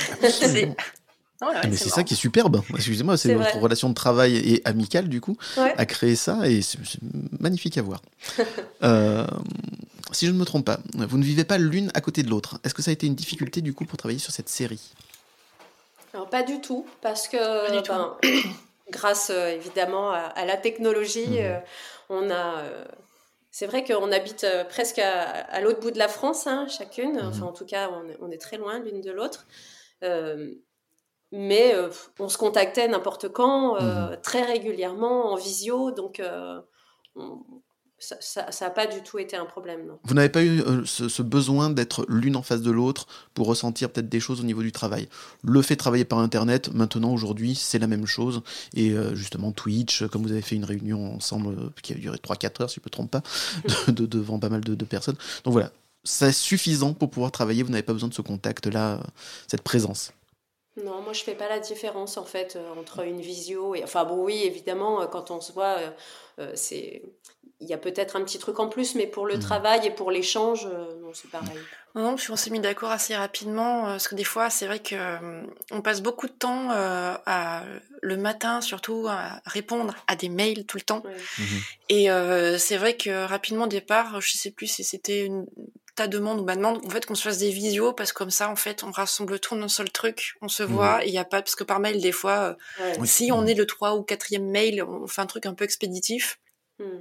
Et euh, puis même, c'est beaucoup plus efficace de faire des visios. Euh, mhm. euh, comme ça, au moins, ça s'enlève de la tête et puis comme ça, on peut avancer plus simplement. Quoi. Donc c'était même pratique du coup. Ah, hyper pratique hein, en fait. Oui. Mhm. Est-ce que vous pouvez nous expliquer un peu comment se déroulaient vos séances de travail? Est-ce qu'il y avait une méthode particulière? Est-ce que voilà Alors moi, je crois que je t'envoyais à peu, enfin des, séquences mhm. de, de, scénarios, c'est-à-dire à peu près 10 pages à chaque fois. Euh, ouais, je pense 10-15 pages. Et euh, avec ça, euh, Lucie commençait à faire un premier, un premier storyboard. On se faisait une visio donc de 3-4 heures pour parler de ces 15 pages, de ces 10 pages. Et puis ensuite, Lucie travaillait de son côté. elle pouvait m'envoyer parfois des petits teasings de, de, des étapes de alors tu m'envoyais aussi les crayonnés, bien sûr, mhm. mais et ensuite des, des, petites étapes. Euh, mais les crayonnés, il y avait quasiment rien à faire parce que euh, une fois qu'on s'est vraiment mis d'accord sur le storyboard, en fait, euh, tout est en place. Il n'y a mhm. pas de il n'y a pas de cases à rediscuter, par exemple. C'est ça, je t'envoyais toutes les... enfin, par mail, je t'envoyais les, les crayonnés. Parce que des fois, ça m'arrivait euh, très peu, hein, où euh, je me, suis, je me rendais compte, une fois en crayonné, en fait, ce que j'avais fait en storyboard, euh, ça marchait pas vraiment, ou juste fallait que je dézoome ou quelque chose comme ça. Oui. Des choses un petit peu banales au final. Et mais voilà, je, voulais que Véro me valide le crayon, mhm. qu'elle me valide pardon, le crayonné. Et euh, parce qu'après, une fois que que c'est validé, après, s'il y a des choses à, à changer, ça va être beaucoup plus compliqué. Euh, puis après, moi, je lui ai envoyé, c'était sur WhatsApp, parce qu'elle me l'avait demandé, les étapes euh, euh, de la couleur. Mhm. Et à la fin, à la toute fin, j'envoyais par mail les pages finies. Mhm. Mais ouais, j'aimais bien les pages par étapes. Mais c'est vrai qu'au départ, je n'osais pas trop. Je me suis dit, on va pas trouver ça joli. Enfin, juste la couleur sans le crayon, mhm. ça fait ça fait bizarre. Enfin, au début, c'était pas c'était pas trop ça. Puis bon, ça s'est affiné avec le temps. Mais c'est vrai que j'aime bien montrer les étapes comme ça, ça mhm. permet de, de ben, c'est super intéressant euh, pour moi de mhm. voir justement euh, ce qu'il y a derrière toutes ces couleurs, euh, parfois justement les aplats, les ombres, etc. Les, toutes les techniques différentes qu'il y a sur une page. En fait, on ne voit pas tout évidemment, on voit que le résultat final. Et pour moi, bah, j'aime bien voir les, les, petites recettes et les, la façon de travailler. Est-ce que tu te souviens, Véro, la première fois où tu as reçu le premier euh, crayonné d'Olive? Qu'est-ce que tu en as pensé? Euh, C'est euh, en fait, c'est presque ce qui, ce qui, me touche le plus. Mhm. J'adore les crayonnés. C'est vraiment un, je sais pas, j'adore le crayon de couleur en fait. donc c'est quelque chose qui, pour moi, à chaque fois me procure une émotion. Mhm. Et et puis évidemment, enfin passer du storyboard Lucie a une manière de storyboarder euh, très différente de, du résultat euh, après mhm. crayonné. Et j'adore les deux parce que justement, c'est vraiment juste une mise en place et euh, quelque chose d'assez humoristique. Mhm. J'aime beaucoup sa façon de dessiner les storyboards. Mais ensuite, donc, on est sur les planches. voilà, c'est c'est du sérieux. Mhm. Et et, et c'est quelque chose qui, en fait, pas que la première fois, mais à chaque fois, me, me procure euh, beaucoup de joie en fait. Euh, c'est quelque chose que, que j'aime beaucoup recevoir et voir. Est-ce que tu t'es dit c'est exactement comme ça que je l'imaginais? Euh, peut-être pas, parce que justement, mhm. euh, Lucie apporte euh, quelque chose de, surprenant pour, pour moi. C'est pas, c'est pas forcément ce que j'imaginais au tout début quand j'ai écrit l'histoire, mais au mhm. contraire, c'est, j'aime bien cette, ce sentiment de surprise aussi que j'ai. Ah oui, ok, elle, imagine ce personnage comme ça, et puis cette expression, elle est parfaite. je l'aurais pas du tout imaginé comme ça, mais c'est encore mieux. Enfin, voilà, c'est encore hmm. plus plaisant au final que juste oh c'est exactement comme ça que j'imaginais. Je préfère. Hmm. Euh, visiblement, le, storyboard de Lucie est assez amusant. Quel a été votre plus grand fou rire lors de vos euh, séances de travail? Euh, J'en ai pas un en particulier, mais c'est, enfin, parce que c'est comme les blagues, j'ai beaucoup du mal à, les, retenir. Mais en tout cas, c'est vrai que euh, bah, je pense que l'acting de, de, Noël, le, le, ouais, j'allais dire le canard en fait le dans canard, euh, c'est vrai que c'était assez drôle à faire. Ouais. Non, c'est surtout, en fait, c'est pas forcément sur les, sur les storyboards, c'était quand on, ben, encore une fois, quand on s'est appelé. Des fois, c'était long pas parce qu'on bossait tout le temps, mais parce qu'aussi on, on, on, digressait pas mal et parce qu'on s'imagine, on, on, partait sur des trucs et t'imagines Noël comme ça, mais qu'il est con et machin un truc et puis on s'imagine, on se l'imagine dans, des scènes pas possibles et tout ça. Enfin bref, voilà, on rigolait un petit peu toute seule de nos blagues, quoi. C'est un peu triste, mais euh, c'est la réalité. Et c'est bien la preuve que le, feeling était vraiment présent du coup pendant tout ce projet. Euh, quelle a été la plus grande difficulté que vous avez rencontrée euh, lors de la création d'Olive? Bah, pour moi, c'était vraiment ce, que, enfin, ce dont je parlais tout à l'heure, c'est euh, mhm. réussir à faire, à transmettre exactement ce que je voulais dans le premier tome. Euh, ouais, le premier tome, oui. La couverture aussi, euh, mhm. tu as eu des doutes. Enfin, bon, c'est même pas, c'est des. Mais encore une fois, je pense pas que ce soit des, c'est des doutes qu'on n'a pas vraiment, qu'on n'a pas vraiment nous. Mhm. C'est c'est la pression qu'on a l'impression d'avoir à l'extérieur c'est le premier, faut pas qu'on se plante.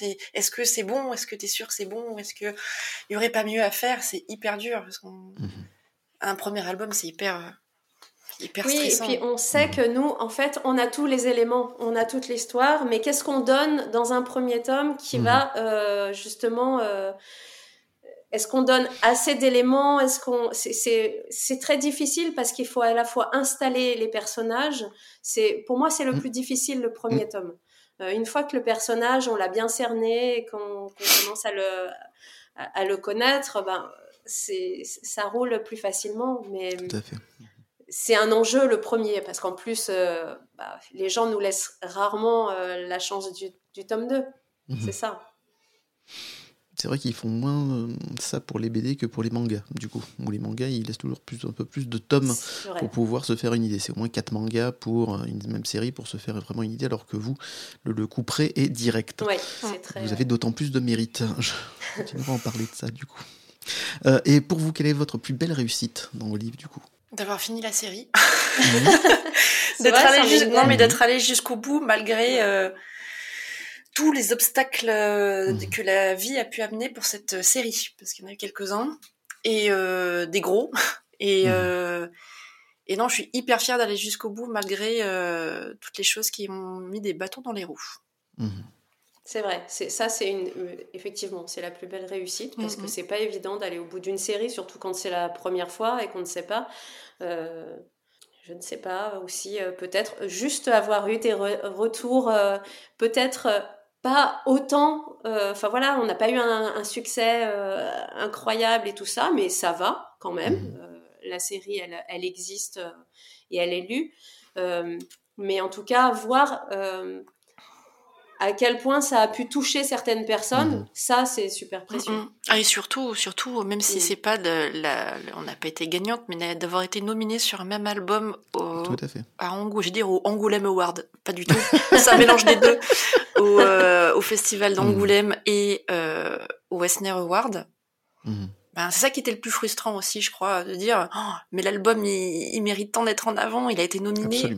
C'est pas souvent qu'un album est nominé à ces deux festivals-là même si c'est pas gagné, nominé d'arriver là quand même à ces deux choses, c'est énorme. Mmh.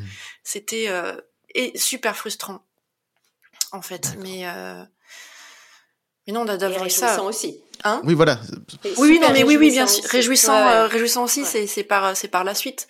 Mmh. Mais non, non, bah, moi je crois que au-delà, même au-delà des prix, je crois que tout, c'est d'avoir réussi à finir comme euh, je le mmh. voulais et pas et même si j'ai fini en juillet, enfin vraiment tout fini en septembre, mais j'ai fini en juillet vraiment, mmh d'avoir euh, traversé tout ça, d'avoir réussi à faire ce, et d'en être contente.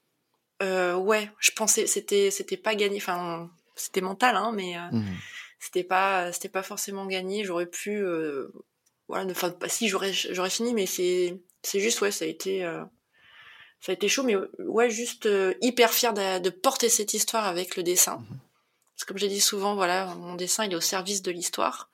Mhm. Et, euh, et que l'objectif principal, c'est que euh, surtout Véro et euh, mon éditeur soient heureux du résultat et que j'ai mhm. été fidèle euh, euh, à leurs attentes, enfin fidèles à leurs attentes. Je sais pas si c'est la bonne formulation, mais en tout cas, il n'y a pas de frustration, de, enfin où on aurait pu faire mieux ou quoi, mais juste dire, mmh. ben, en fait, euh, ouais, c'est c'est c'est bien et d'être allé jusqu'au bout euh, et d'avoir donné le, le, le mieux à chaque tome.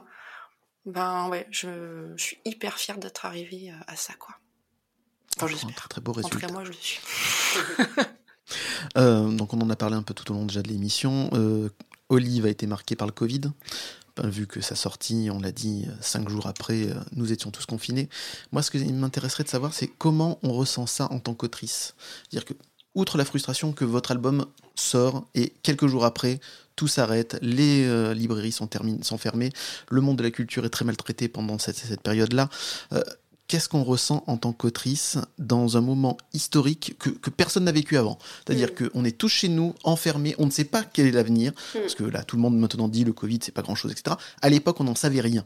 Vous êtes des autrices, vous êtes des représentantes du monde de la culture, vous êtes très maltraités parce que les bibliothèques, ne sont, les bibliothèques, les librairies ne sont pas considérées comme des euh, commerces de première euh, nécessité, sachant que quand même rêver, ça fait du bien, surtout dans des graves crises comme on vit. Mais bon, bref, ça c'est notre sujet. Voilà, j'aimerais savoir ce que vous avez ressenti, vous, en tant qu'autrice durant cette période si compliquée Je pense qu'au départ, euh, on, a été, enfin moi je me suis sentie juste aussi dans un flottement euh, pendant assez longtemps en fait, euh, une sorte de je ne sais pas si j'ai été si découragée que ça. Alors, je me suis sentie vraiment presque, je sais pas, avoir une, une sorte de, punition de l'univers ou mmh. qui, ne, qui, qui, me, qui nous mettait des, des, bâtons dans les roues, alors que on a eu beaucoup de voilà on, ça fait euh, dix ans que, que je rame euh, mmh. que c'est difficile de à chaque fois de, de, placer euh, un projet pour tout le monde de trouver mmh. la bonne dessinatrice le bon éditeur etc et c'est vrai que ça c'est c'est comme un truc qui voilà qui nous tombe sur la tête voilà je me, je me suis dit que l'univers ne voulait pas que je devienne euh,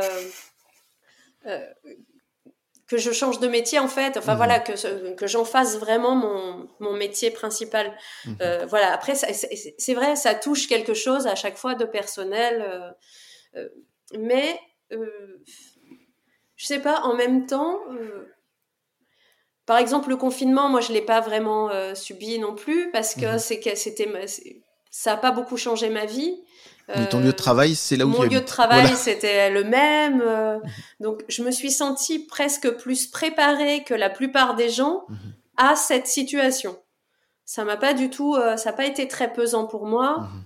J'ai plutôt, euh, voilà, je, me suis sentie plutôt bien à cette période-là. Mhm. J'ai eu juste peur pour mon avenir professionnel. Ça, j'étais vraiment pas euh, voilà, c'était déjà assez précaire, assez fragile. Et mhm. là, je me suis dit, et en plus, vraiment, j'ai beaucoup de mal à m'imaginer autrement que euh, à écrire des histoires.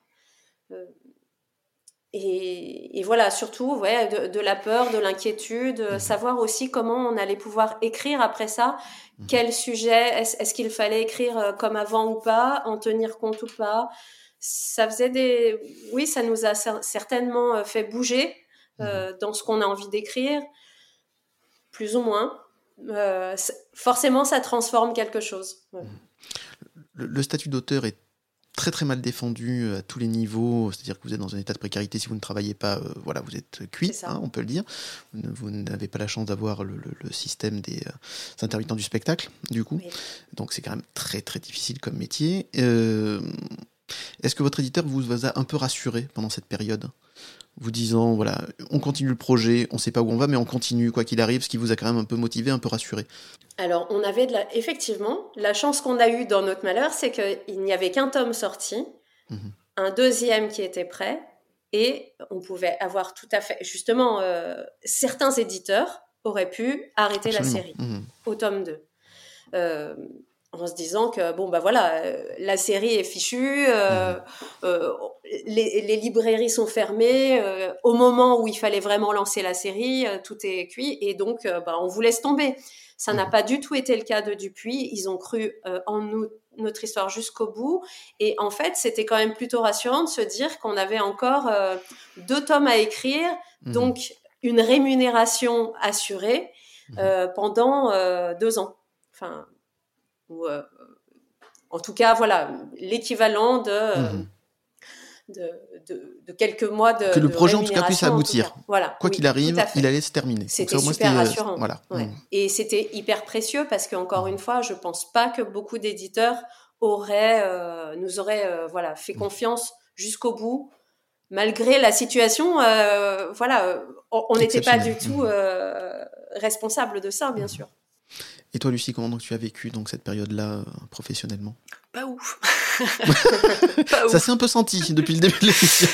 Ça t'a vraiment marqué. Euh, hmm. Non, non, c'était une, alors une remise en question. C'était trop compliqué parce que j'avais un enfant bah, en bas âge. Oui, toujours en bas âge, mais c'était euh, quotidien. C'était compliqué de trouver du temps. Hmm. Bon, heureusement, il n'y avait pas les devoirs. Oui, tu as eu cette chance. heureusement, oui, j'avoue moins ça. Non, c'était euh, surtout euh, mon métier, il sert à quoi? Mm. Parce que je nourris pas les gens, je ne soigne pas les gens. Mm-hmm. Euh, je fais juste de la BD. ça, c'était au fond du au fond du seau, hein, comme, mm-hmm. on dit. J'ai dit mais ça sert à quoi? Et parce qu'il n'y avait pas encore de retour de lecteur, j'avais, mm-hmm. comme je disais, voilà, c'était deux ans et demi anéanti littéralement de, de travail et de me dire waouh, je vais devoir je dis ce que j'ai tout à l'heure, remettre euh, la même euh, force de travail pendant deux ans pour que ça reparte. Euh, je la chercher où l'énergie? Ça va être mmh. compliqué. Et puis bref, c'était un peu un tourbillon. Et j'ai relu euh, un mail que j'avais gardé. J'ai mis une petite étoile dessus. C'était pour Edelweiss. Euh, j'ai besoin de trouver une raison. Enfin, je sais pas comment dire. J'arrivais pas à la trouver malgré les.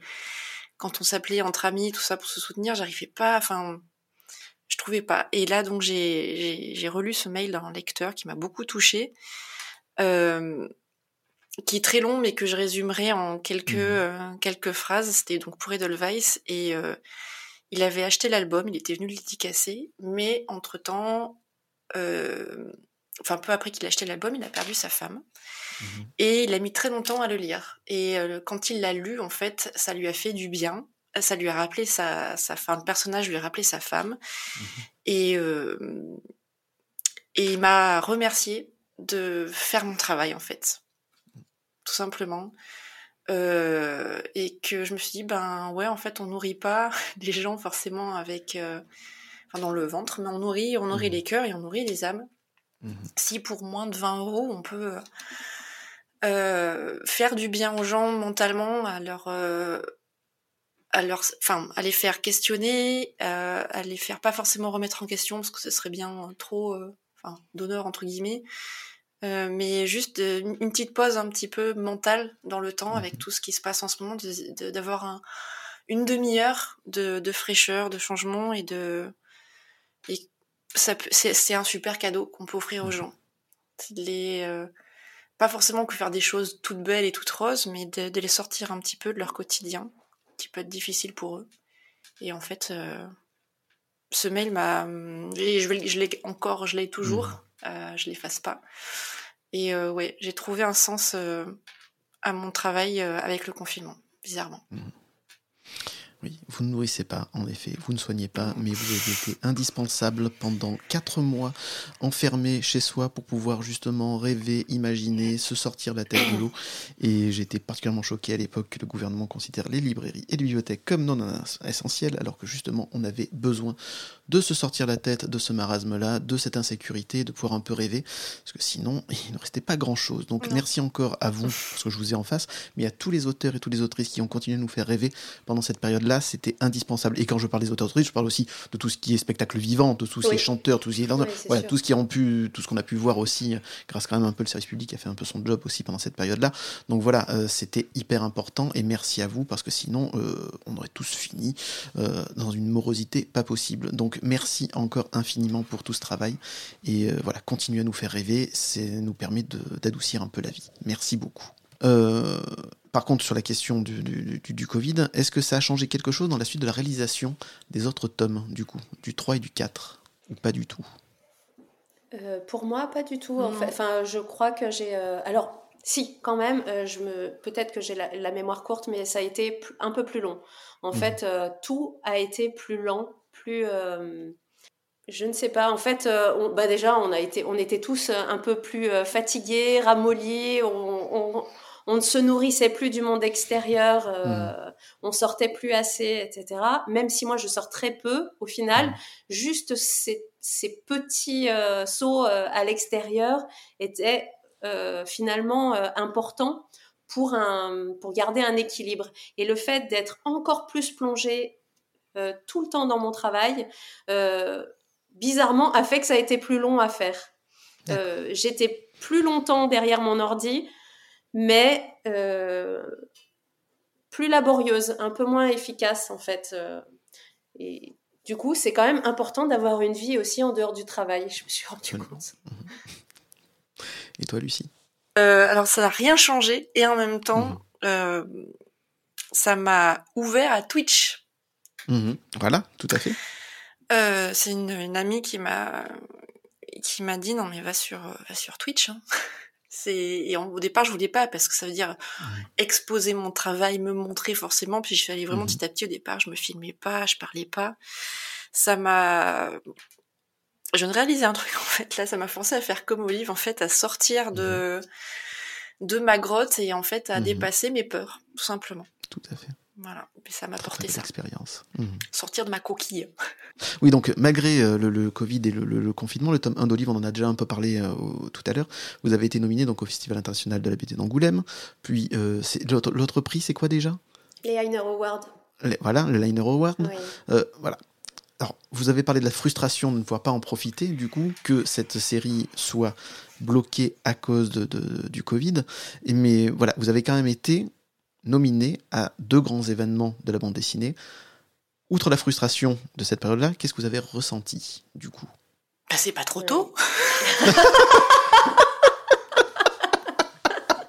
C'est tellement vrai. Et ça sort tellement du cœur. je dirais pareil quand j'aurai un chaton d'Angoulême. Je dis, les gars, ça fait longtemps que j'attends, moi. Hein. Voilà, exactement. Qu'est-ce que vous attendiez? Euh, Non, euh, ouais, un soulagement de. Euh, comme, si on nous, comme si on nous validait. Mmh. Comme si on faisait du bon travail. Enfin, c'est, ça mmh. paraît un peu nul de dire ça comme ça, mais j'ai ma place dans, ce, dans, cette, dans, dans cet univers, dans, dans, mmh. dans le milieu.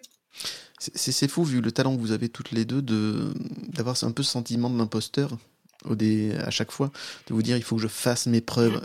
vos preuves, vous les avez faites sinon vous ne seriez pas publié déjà de fait. Et là, vous êtes contente. Évidemment, tout le monde est content quand on est félicité pour son travail et qu'on a en plus une reconnaissance euh, dans un festival international. Je, veux bien comprendre. Mais ce besoin-là que vous avez quand même de vous prouver que vous avez euh, du talent, alors que je, pense que je ne suis pas le seul à vous le dire régulièrement, vous êtes bourré de talent, pétri de talent. en tout cas, on fait de notre mieux. Tout... Ouais, non, mais c'est sûr que voilà, quand je vois le travail de Lucie, euh, euh, effectivement, je me dis euh, qu'il n'y a aucun sentiment mm. d'impostrice à avoir, d'imposteur. Mm-hmm. Mais moi, je ne l'ai pas non plus. Franchement, mm-hmm. c'est pas que je l'ai jamais eu, mais je, je n'ai pas du tout ce sentiment d'imposteur. Mais par contre, c'est pas parce que je me sens à ma place. j'ai, je sais que j'ai envie d'écrire et que c'est c'est le sens de ma vie aussi de, mmh. faire ce métier. Mais en revanche, le manque de confiance, malgré tout, voilà, c'est pas un sentiment d'imposteur, mais c'est un manque de, de confiance. de, c'est tellement fragile et difficile de savoir quand on fait du bon travail. Mhm. C'est très difficile de comparer un bon travail d'un mauvais travail. Enfin, et en plus, c'est très subjectif. Mhm. On peut avoir détesté certains scénarios, certaines BD, et puis d'autres vont euh, la trouver super. Donc, tout ça, c'est quand même assez euh, subjectif.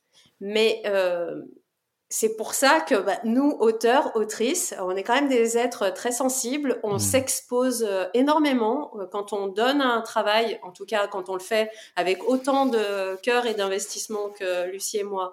C'est sûr qu'on s'expose et que la moindre critique, même si elle est nécessaire, elle, on se la prend vraiment. Enfin voilà, c'est mmh. difficile. C'est décuplé. Mmh. Voilà. Euh, et comme disait aussi Lucie tout à l'heure, encore plus en tant que femme autrice, c'est vrai mmh. que on, a le sentiment d'avoir euh, deux fois plus à donner pour essayer d'être euh, visible et euh, écoutée et lue et prise au sérieux. Et bah, les prix, ça met tout le monde d'accord. Les nominations, mmh. c'est une sorte de, en effet, de validation de notre mmh. travail. Alors c'est j'ai jamais trop aimé euh, la concurrence, les compétitions, etc.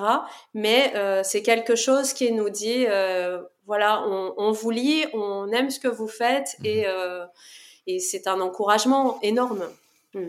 On en a besoin, oui. Mais j'ai l'impression que plus ou moins tous les auteurs, quand même, en ont besoin. Lucie euh, J'étais en train de réfléchir en même temps à ce que j'allais dire. C'est personnellement, mais après, je pense que c'est aussi, euh, je peux pas parler pour toutes les autrices, mais de par rapport à mon parcours, c'est vrai qu'on dit que j'ai bien commencé fort avec un scénariste connu, et je vais me permettre de dire ça parce que je n'ai parlé avec lui il y a pas longtemps. Mmh euh, ça a suscité auprès de quelques collègues euh, de la jalousie. Ah oui.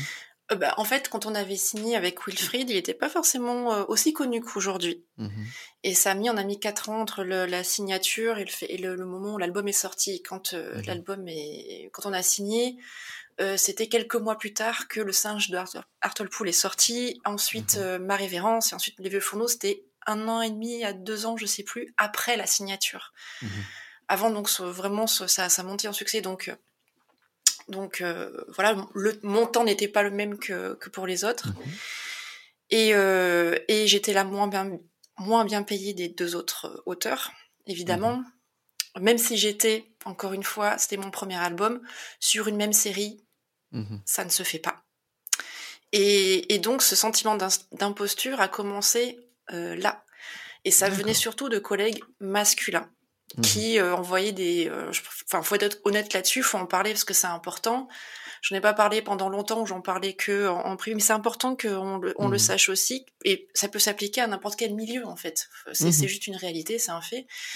Euh, c'est très problématique parce que du coup, euh, moi je me suis demandé euh, si j'avais ma place, pourquoi? Il y avait des mauvaises langues, voilà, sans dire, on sait très bien ce que je veux dire. Si elle en, a, si elle en est arrivée là, c'est bien que trois petits points, voilà. Euh, et c'est désagréable en fait. Tu dis, mais en fait, euh, donc euh, c'était pas en festival aussi. soit, je l'ai vu dans pas mal d'interviews. c'était soit j'étais la femme d'autrice, de d'auteur, soit j'étais assistante événementielle. En fait, mais c'est tout arrivé en même temps et je me suis dit, mais en fait, ou soit, quand on me demandait, mm. c'était euh, tu fais quoi comme blog euh, Tu fais tu quel livre pour enfants tu fais Enfin, tout de suite, j'étais cantonnée à ça. Donc, ce sentiment d'imposture et vraiment, ça s'est rajouté petit à petit. Moi, je l'avais pas forcément au mm. début. J'étais hyper fière d'avoir réussi à faire finir un album parce que je pensais pas du tout faire de bande dessinée. J'étais très loin de ce, milieu-là. Et euh, en fait, c'est pas moi qui me le suis mis. C'est vraiment petit à petit, on m'a fait sentir que j'étais pas à mm. ma place. C'est ça, le, problème mmh. dans notre société, c'est ça. Et en interview aussi, je te remercie de ne pas poser ce genre de questions. Je tiens à insister là-dessus parce que jusqu'à MeToo, donc jusqu'à il y a pas longtemps, mmh encore un peu maintenant, mais beaucoup moins, c'était systématiquement, à chaque interview, et vous en tant que femme? Mhm. Euh, sensibilité et machin et trucs. Et, en fait, on, on, parlait de mon travail par rapport à mon sexe et pas par rapport à mes capacités.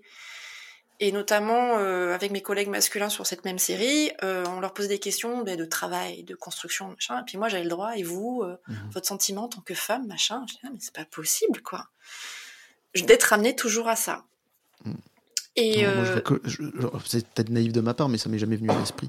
Une seule fois, moi, je vois les auteurs, je vois le talent, et puis point barre. Je reste, que vous soyez des hommes ou des femmes, ça change rien. C'est de l'émotion que vous avez réussi à me transmettre et que j'ai envie de transmettre aussi aux auditeurs et euh, voilà, et qu'ils apprennent à vous connaître aussi, peu importe le sexe, en effet. c'est pour ça que je t'en remercie et euh, gentil. parce que c'est, je préfère le noter parce que c'est pas forcément systématique mmh. encore aujourd'hui, mais les, les, mentalités changent un petit peu. Mmh. Euh, et c'est très, euh, c'est assez lourd en fait de devoir mmh. porter ça. Et c'est pour ça que euh, quand je me retrouve devant mes planches, ben, je me retrouve à me, à me dire, il faut que je prouve mmh que j'ai ma place et que je mérite ma place. Il faut que je prouve par mon, parce que ce sera pas par ma personne, voilà. Euh, et c'est pour ça aussi que je signe euh, Mazel. Il n'y a, a, pas mon prénom après, comme mmh ça, c'est neutre. Je veux pas forcément qu'il y ait mon, prénom. Je veux qu'on me juge sur mon travail et pas euh, et pas sur mon sexe en fait, parce que ça a été le cas jusqu'à maintenant dans les festivals et tout ça, et c'est assez lourd et euh, mhm. c'est assez pesant de sentir cette euh, ce senti, enfin de, de, sentir mhm. ce sentiment-là, mais grâce à cause, je ne sais pas, au confinement et tout ça, et même à la, avec la série, j'ai pris cette confiance-là, me dire maintenant j'ai mhm. totalement ma place, qu'est-ce que je peux faire de plus de toute façon? Mhm. Je peux pas, en fait ce n'est pas mon problème, ça m'appartient pas. Mhm. S'il y a un problème, c'est que c'est telle personne est jalouse, telle personne avait envie de bosser avec cette personne-là, et ça m'appartient pas. Tu la... enfin, c'est comme, euh, je reprends Véro, euh, tout, le monde a tout le monde a la même idée, mais personne... Enfin, faut la faire au bout d'un moment. Si tu veux travailler avec cette personne-là, bah, contacte-la. Et euh, enfin, cette chose, cette phrase-là me, me détend un petit peu plus, même si je l'ai toujours un petit peu. Il est toujours présent, mhm. hein, c'est assez pénible, hein, mais il est toujours à côté de moi, sur mon épaule. Mhm. Et en même temps, c'est ce qui me permet de ne pas rester sur mes acquis aussi. Je, je tiens à le garder, mais qu'il soit, qu'il prenne pas 100% de mon espace, mhm. qu'il soit toujours un petit peu là, mais pour te dépasser. Pour me dépasser, voilà. ça de cette faiblesse entre guillemets, parce que c'est pas une faiblesse d'avoir des doutes. C'est humain. C'est voilà, important Ça te permet en tout cas de te motiver et de t'améliorer et de te dépasser. C'est ça. Mais euh, voilà, c'est c'est pour moi voilà, c'est pas que euh, enfin c'est vraiment plus euh, plus global en fait. Et, mmh. euh, et là depuis quelques temps ça commence à ça commence vraiment à changer, les gens prennent vraiment conscience de de ça, même les éditeurs. Mmh et c'est bien. C'est c'est c'est un petit peu une bouffée d'air frais et d'être considéré juste comme un être humain, ce serait ce serait pas mal quoi qu'on fasse pas de, de différence ce serait utile à la société. Mhm. Et dans, tous les, à tous les niveaux, absolument. Lors de vos précédents passages dans l'émission, vous avez déjà répondu au questionnaire euh, du portrait animé. Aujourd'hui, et là, ça qui m'éclate parce que déjà je prends un pied fabuleux de pouvoir vous interviewer toutes les deux sur l'ensemble de, la série Olive et de votre travail à toutes les deux. Mais alors là, je vais me régaler euh, en vous proposant de répondre aux mêmes questions, mais vous allez répondre à la place de l'autre. Et c'est ça qui va être sympa. Voilà. Est-ce que vous êtes prête? Ouais, c'est un exercice super difficile à ah, faire. C'est super dur parce que je. C'est encore plus dur pour soi que euh, pour pour l'autre que pour soi. J'avais regardé déjà les questions. Enfin, et j'arrive pas forcément, j'avais pas trouvé forcément de réponse. Euh, je, Vous avez un peu commencé tout à l'heure hein, en imaginant le monde intérieur de l'autre, mais alors là, ça va être encore plus rigolo. Allez, c'est parti. Et si j'étais un héros de bande dessinée? Et si j'avais un super pouvoir? C'est le moment de passer au portrait animé. Lucie, si Véro était un personnage de dessin animé ou de BD, lequel serait-elle? Totoro. Oh C'est beau ça. Oui. mignon. Et pourquoi? C'est le premier ah, et maintenant je te demande d'expliquer en plus. Parce que là, on va voir si tu bluffes ou pas en fait. ça rime avec Véro. Ça rime avec Véro déjà.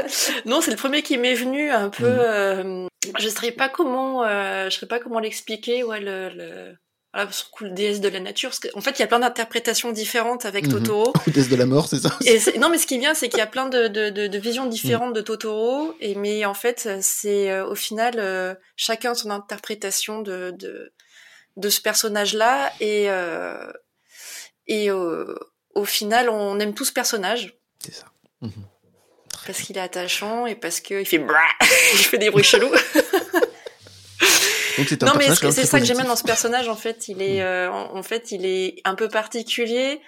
Euh, tu sais pas forcément à quoi t'attendre mais en fait il fait sa vie et puis euh, mhm. j'aime bien. Et il est très attachant. Il est très attachant. Voilà. Et chacun a, sa vision de ce personnage là je sais pas si bien si ça te va. Ah j'adore. Je trouve ça super euh, moi, en fait, au risque de manquer d'originalité, je pensais, euh, j'ai envie de dire Charlie de notre série Olive. Ben oui. Parce que pour plein de raisons, en fait, vraiment, je, je l'ai identifié à, Lucie euh, mhm. pour justement son, son envie de contact, d'échange, son ouverture aux autres, son côté terre à terre aussi. Mhm. Je, voilà, je trouve que c'est quelqu'un, son sens de l'amitié et, et, sa loyauté. Vraiment, pour moi, c'est un, elle, ressemble beaucoup à Charlie aussi dans sa mhm. générosité et tout ça. C'est euh, voilà, je pense à je pense à Lucie quand euh, quand je vois Charlie et je trouve que ça lui va bien. J'ai pas ses cheveux. Plein de valeurs, ouais. J'aimerais bien. C'est long cheveux. compliment. Merci. Ça te convient, euh, Lucie, du coup? Oui, c'est, enfin, c'est, c'est, un peu prétentieux. Oui, ça me va parfaitement. euh, non, non, parce que c'est un mot qui, enfin, qui est revenu il y a pas longtemps. Mais mm. C'est vrai que j'ai, j'ai réalisé, quoi, il y a une semaine, hein, en amitié, je suis hyper loyale. Mm. Mm. Je suis vraiment hyper loyale et euh, je dis pas souvent des compliments sur ma personne. Oui, c'est vrai. Mais euh, c'est vrai que euh, je suis un peu comme une maman ours. Euh, avec quand, quand je suis proche de, de personnes, je suis hyper loyale et il faut pas embêter mes amis. Quoi. Véro, dans quel univers de dessin animé ou de BD Lucie aurait-elle toute sa place? Alors moi, je la vois bien dans, dans Les Beaux Étés. Parce que déjà, ça réunit ses deux auteurs préférés. Mm. Oui. Enfin, deux de ses, non, pas ses deux auteurs, deux de ses auteurs préférés. Voilà. Pour pas faire de jaloux. Oui. En plus, avec des, des décors assez vintage, colorés, mm. comme, euh, comme elle aime. Euh, et puis, ça parle de, enfin, il y a la famille, les vacances. Euh, moi, je la vois bien vivre euh, là-dedans. Et toi, Lucie? Alors, si je devais euh, mettre Véro dans un, dans un univers BD, euh, ce serait dans, dans, son album Les Petites Distances. Mhm. Parce que euh, je l'ai lu deux fois, avant de la connaître et après. Et euh, mhm. je trouve que lui correspond. Euh, le, parce que tu as mis plein de petites choses de toi dedans. Euh, notamment, on sait que tu n'aimes pas les poivrons. Ne jamais offrir de poivrons à Véro, c'est super important. Elle aime pas du tout. C'est vrai. Non, c'est c'est un album qui te qui parle beaucoup de toi. Des, des choses qui sont à l'intérieur de de enfin je sais pas je sais pas comment l'expliquer c'est c'est pas palpable mhm. mais euh, il, il euh, c'était comme si c'était ton ton univers parallèle un petit peu je sais pas comment dire euh. ouais c'est vrai c'est c'est assez juste voilà et en effet, il y a encore euh, un canapé, de la bonne bouffe. Bah, c'est pour ça, ça. Il m'en faut peu finalement. Hein. C'est ça l'avantage. Et un être imaginaire, enfin un être invisible qui, euh, qui est bienveillant euh, avec moi. Et, en même temps, j'ai envie d'acheter, d'acheter, d'ajouter un, un film alors qui complètement rien. Ce sera un dessin animé. Mm -hmm. je suis pas sûre du prénom. C'est Edna dans les dans les Indestructibles. Mhm. Le côté, ah ouais. le côté. Alors peut-être les lunettes maintenant, je sais pas qui m'a influencé. euh, non, c'est le, le, ton côté humoristique en fait. Je, je alors même si, euh, quand, enfin, je, je sais pas si vraiment euh, d'autres personnes de ton entourage te verraient bien là-dedans, mais moi je sais pas, il y a, y a, le côté, euh, je sais pas, je sais pas comment l'expliquer, mais je te verrais bien dans ce personnage euh, dynamique. Euh, qui, euh, qui envoie des bonnes punchlines. Euh... voilà. Ouais, ça me plaît aussi. Ouais. ça me plaît. je vais revenir 30 secondes pour une question totalement euh, pas préparée du coup, mais pour revenir un peu aux au beaux étés. Dans chacun des albums, il y a une musique euh, particulière. Chaque album est basé aussi sur une musique d'une époque, etc., qui est bien représentative. Pour vous, quelle, est la... quelle musique représenterait le mieux l'une et l'autre? Ça, c'est chaud, hein, mais c'est intéressant mmh. comme question. Moi, tout de suite, il y a des. Euh... en fait, je lirai ça, enfin, je lirai ça forcément mm. avec Olive. Mm -hmm. Parce que c'est notre notre lien, c'est cette, euh, c'est surtout cette série. Euh, ce serait surtout des musiques un peu scandinaves au piano. Je pensais à Agnès Obel, par exemple. Mm -hmm. euh, J'aime beaucoup la, la, le morceau euh, euh, familiar d'Agnès Obel parce qu'il y, y, a ce côté où elle fait, elle change sa voix Et euh, parce que Véro, dans ses histoires, il y a beaucoup d'histoires de monde, euh, ce lien de de, de, monde parallèle un petit peu, mais de, vu de façon différente. Et dans ce morceau-là, il y a Agnès Oubel a modifié un petit peu sa voix pour le refrain. Et j'aime bien ce côté un petit peu changeant, mais justement d'une voix à une autre, alors que c'est sa, sa voix à elle. Une même voix pour, euh, pour des, des, des, des, sons différents. Enfin, pour, euh, je sais pas si je m'exprime bien, mais. Euh, si, si. Je sais pas comment dire. Faut écouter la musique, quoi. Mais ouais, ce serait ce morceau-là. Et toi, Véro? Je pensais à. J'imaginais au départ une, une, musique un petit peu. un peu sexy, mais juste en, en pensant à, au, au, moment, au moment où Lucie adore enlever le scotch des, des mm. planches, et quand même, c'est un moment important à mm-hmm. chaque fois, hein, chaque, à, à chaque planche. Donc euh, voilà, je, au départ, j'ai pensé à ça, euh, mais euh, un petit peu en fait, c'est ça exactement. Un, un, petit peu en fait, ce serait un peu la même tonalité si je pense aussi à, à Lucie. En fait, j'ai quand même envie de, de, de t'associer à la musique de, de avec qui tu as fait les bandes annonces, qui sont qui sont aussi très euh, très envoûtantes comme ça, euh, très euh, et puis avec quelque chose qui est assez intimiste au départ et puis qui qui, nous emporte aussi. C'est vrai que j'ai du mal à ne pas associer cette, cette, musicienne, en plus avec qui tu es proche, et, et, cette musique qui accompagne Olive, du coup, un petit peu à chaque album. Mm -mm. J'ai bien fait de poser des questions. Il va y avoir encore un morceau, le dernier. Mmh, absolument. Euh, Lucie, avec quel personnage de BD ou de dessin animé Véro s'entendrait le mieux? Euh... C'est vrai que c'est. Euh... J'avais trois. Comment... Avec et je me rappelle plus, imbattable. Il, il, a, il a un prénom, pas du tout ce nom, c'est juste imbattable. Je ah, ah euh, il, je suis pas sûre qu'il ait un prénom. Non, non, mais c'est pour ça, j'ai eu un gros non. moment d'absence, mais j'ai eu un. Le personnage, le super-héros dans Imbattable. J'adore ce personnage. Je le trouve super. Parce que. Ouais. Euh, en fait, il faut. Euh, c'est à la fois. Euh, parce qu'en fait, il euh, il va d'une case à une autre. Euh... Comment dire C'est hyper compliqué à, à, à, expliquer parce que je l'ai très bien en tête. Hein, ça m'est venu assez mmh. rapidement. Mais alors comment l'expliquer euh, euh, Comme il faut. Enfin, je sais pas, Véro, je, la, je verrais bien que ce personnage parce que je sais pas, il il y a le côté un petit peu auquel on s'attend pas. Mmh. Côté, enfin, cet album-là, en tout cas, ce personnage-là, on va dire, exploser, succès, tout ça, parce qu'en fait, on ne s'y attendait pas. Mmh. Et, euh, et ouais, Véro, je te verrais bien que ce personnage-là, parce que euh, tu nous amènes, il amène à des endroits où, euh, où, euh, où tout le monde n'irait pas forcément, où on s'y attend pas, et qui sont hyper créatifs.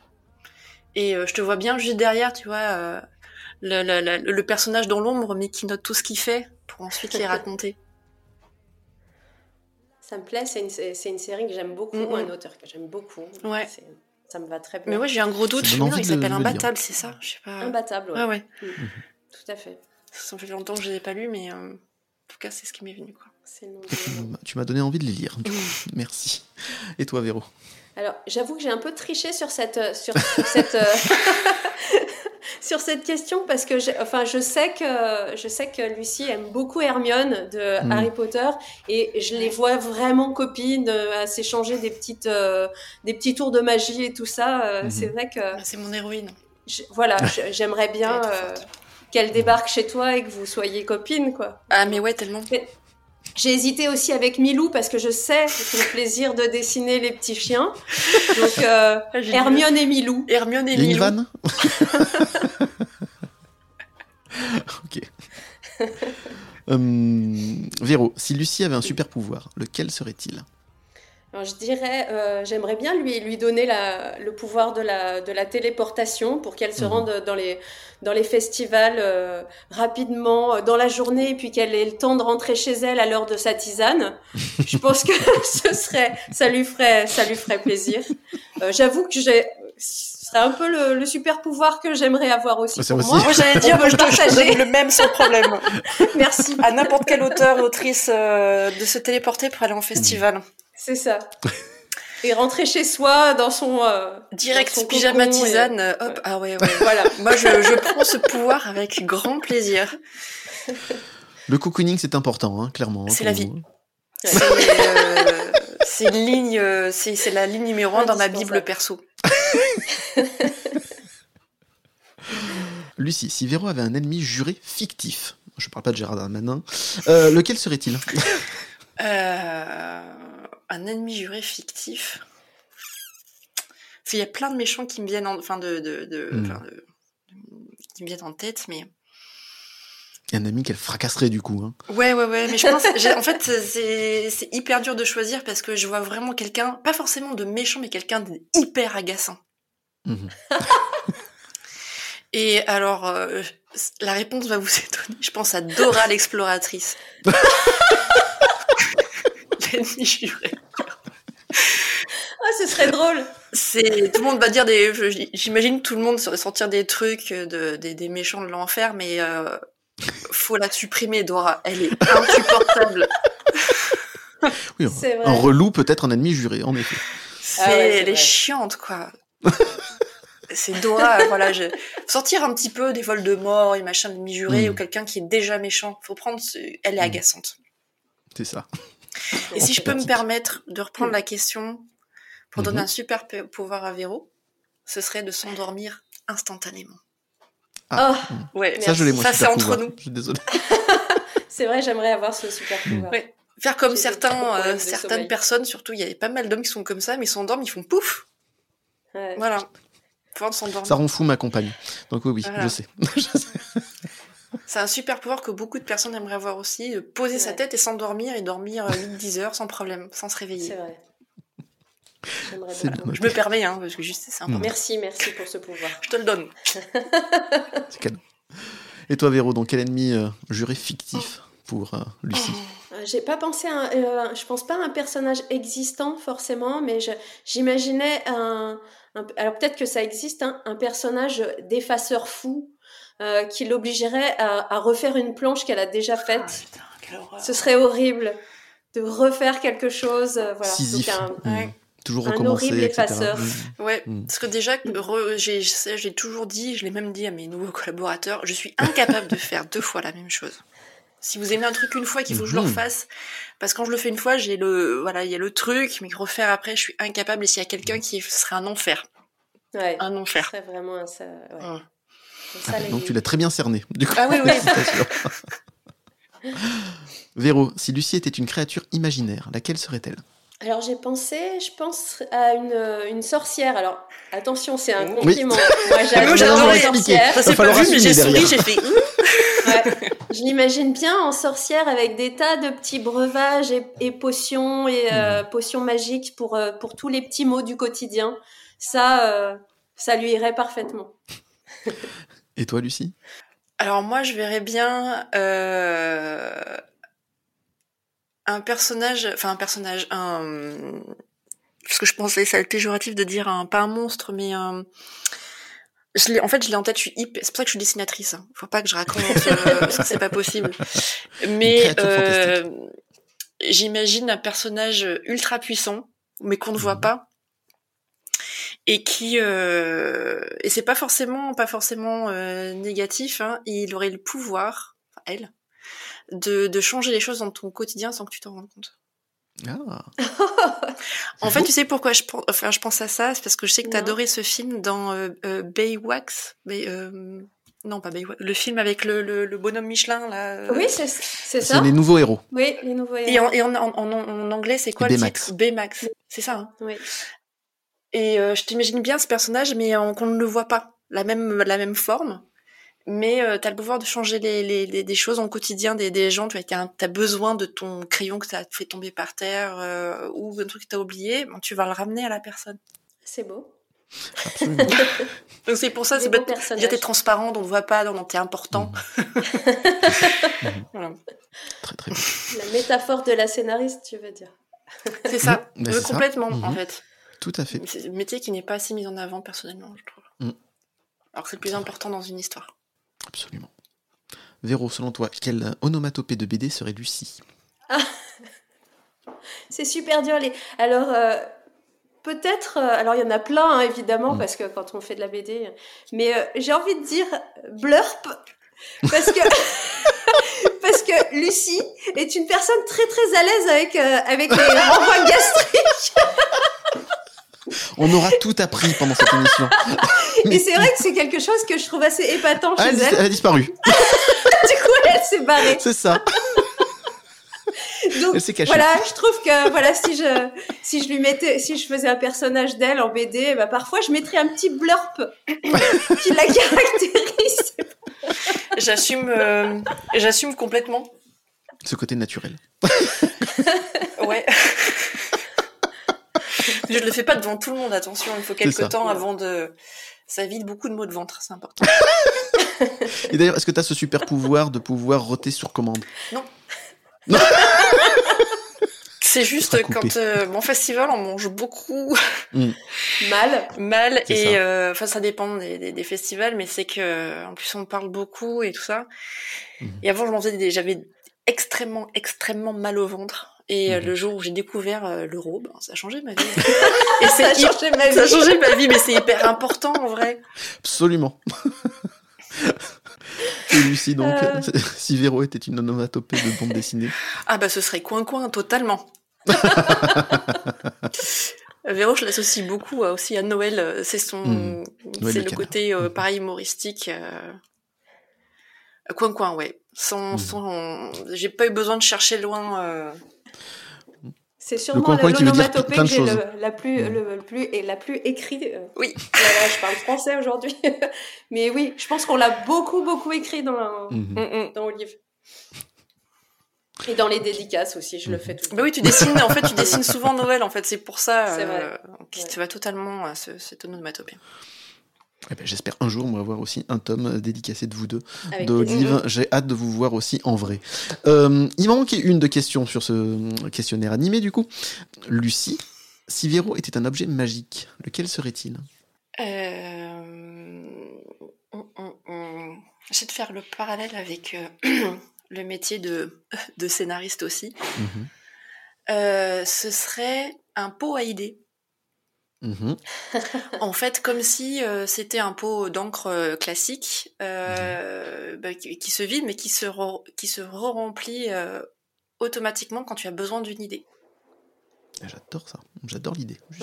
Un, pot, un pot magique à idées, ouais. tout mmh simple, voilà, sobre, mais hyper beau et de qualité, quoi. Pas avec des fioritures de partout, machin, un peu mmh comme... Bon, ça vous fait rire encore. Daniela Jones, le le ah celui où il va chercher le Graal la dernière croisade, je sais plus. Oui. Mhm. Et on pense ensuite que le Graal c'est un truc hyper euh, chialé de partout, alors que c'est une simple. Alors que c'est un pot à anchois, tout le monde le sait. Voilà. c'est un bocal à anchois, tout le monde le sait. Et, euh, et justement, c'est la, la, la, la, simplicité euh, de, mhm. de, cette coupelle, mais c'est elle qui a le plus de pouvoir, quoi.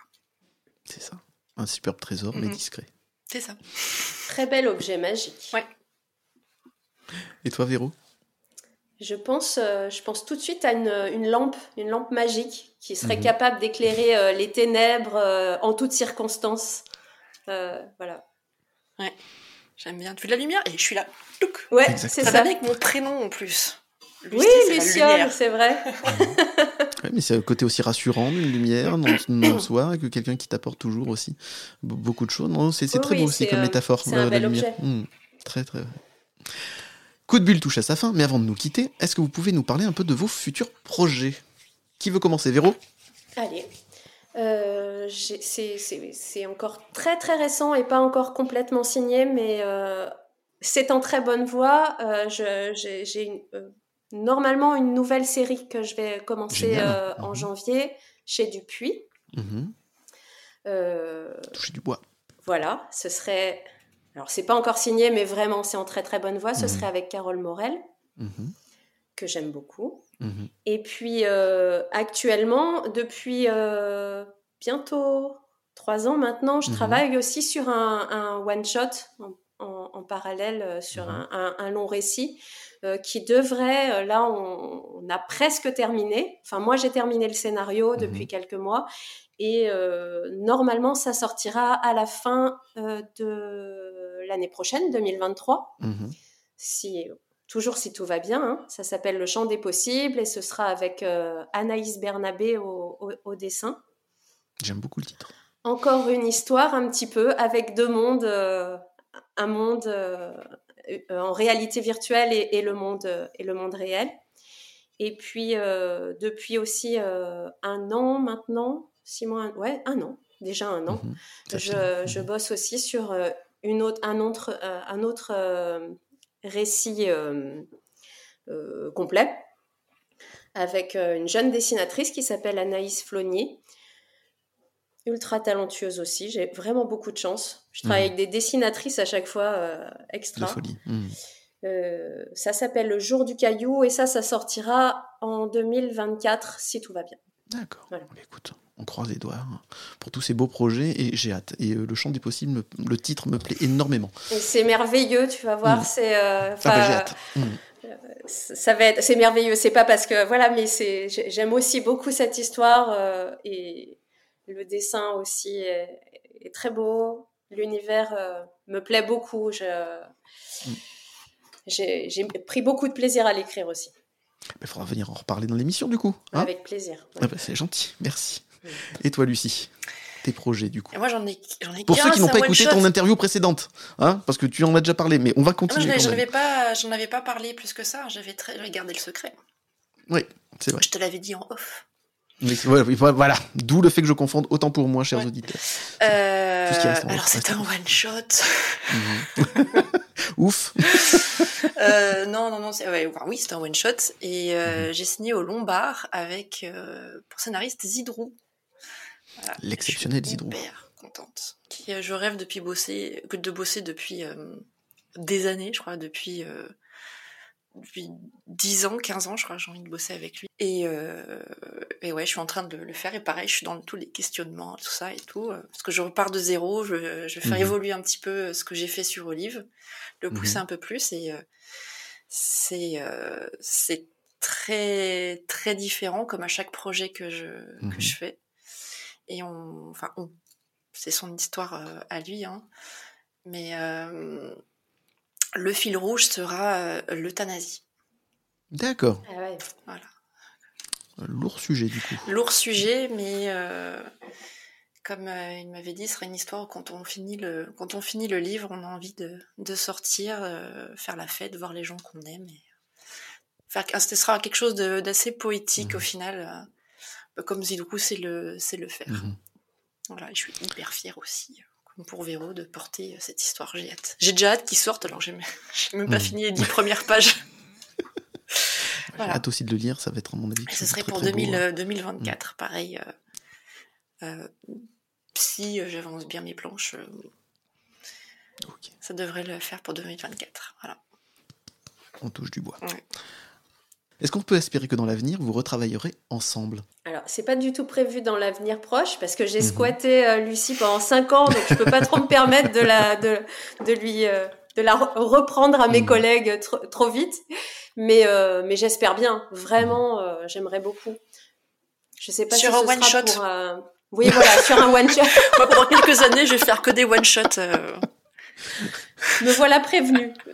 Et est-ce que maintenant, après avoir travaillé pendant donc 4 ans ensemble, 3-4 ans, est-ce que tu aurais une idée d'histoire qui pourrait la convaincre de retravailler avec toi, outre le fait que tu es une personne exceptionnelle et que vous êtes super bien entendu? Mais est-ce que voilà, est-ce que tu aurais déjà une petite idée d'histoire qui lui donnerait vraiment envie de retravailler euh, toutes les deux?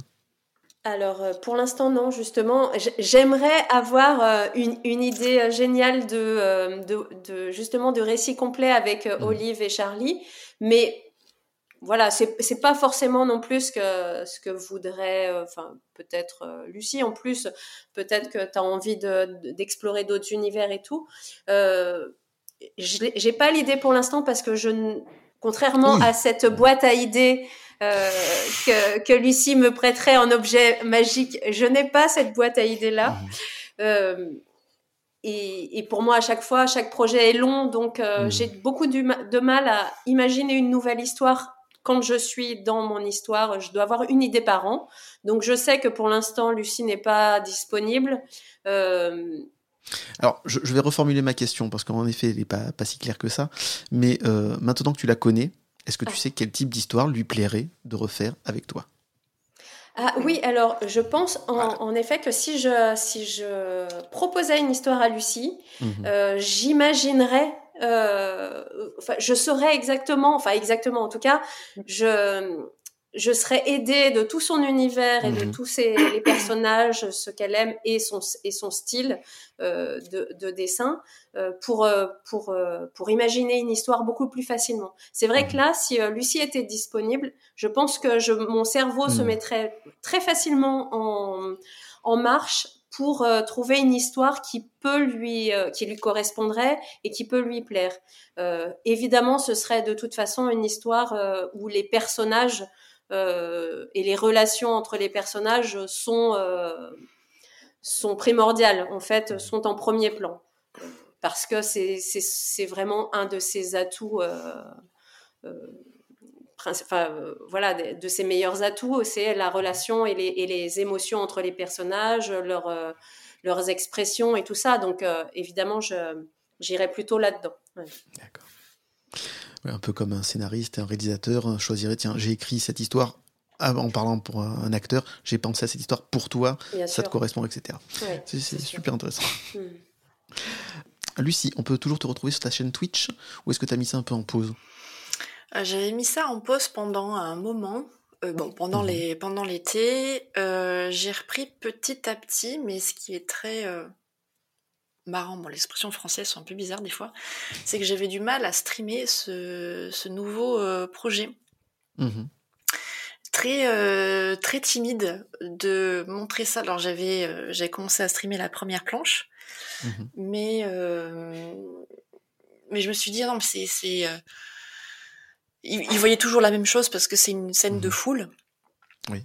Et il y a ce truc-là qui est revenu en me disant ah, c'est nul, c'est euh, ils vont, enfin ils vont pas accrocher. Enfin, je me mhm. suis remis euh, dans un dans un truc un peu enfin négatif en me disant bah c'est c'est ils vont enfin montrer ça, ça va être un petit peu chiant. Je pense que c'est en fait les premières pages d'un projet c'est hyper intime. Mhm. C'est hyper intime parce que euh, euh, parce que bah, je fais mes petites recherches, j'y vais pas à pas, je cherche un petit peu euh, les la, la, nouvelle ambiance que je vais donner à cette histoire, la rondeur, enfin tout ça. C'est vrai que je c'est comme des, un premier rendez-vous en fait. Et, mhm. euh, et comme c'est avec Twitch, j'ai commencé avec le tome 3 d'Olive.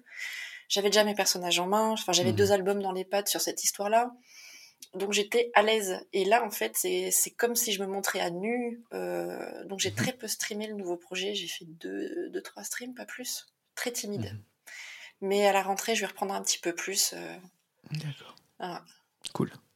Je remettrai évidemment le lien de ta chaîne Twitch sur les réseaux sociaux et sur le descriptif de l'émission. Euh, la question rituelle, Véro, Lucie, quand vous ne dessinez pas ou que vous n'écrivez pas d'incroyables histoires, que faites-vous? Quelles sont vos autres passions? Alors, euh, moi, j'avais beaucoup plus d'activités euh, avant, euh, en dehors de l'écriture. J'ai mmh vraiment l'impression maintenant que ça a pris tout mon temps et, beaucoup de place. J'essaye mmh de, remettre un petit peu en place aussi des, choses parce que c'est important de faire des, des choses à l'extérieur. Alors, mmh par contre, des, des, activités que, que j'ai régulièrement, c'est marcher euh, un petit peu, euh, j'essaye de marcher un peu chaque jour en écoutant de la musique pour, mhm. euh, voilà, pour me sortir un petit peu de, de, mon univers, même si ça m'en sort pas toujours. la nage, mhm. énormément de lecture. Alors ça, par mhm. contre, quasiment tous les soirs, je lis. Ça, énormément de BD, parfois des, aussi des romans, mais beaucoup de BD. et je dessine aussi en, amatrice. Ah, cool. Je fais un petit peu de dessin à la fois bah, sur Procreate ou aussi en, en, tradi, pastel, crayon de couleur. Et on a la possibilité de les voir un peu ça Pardon?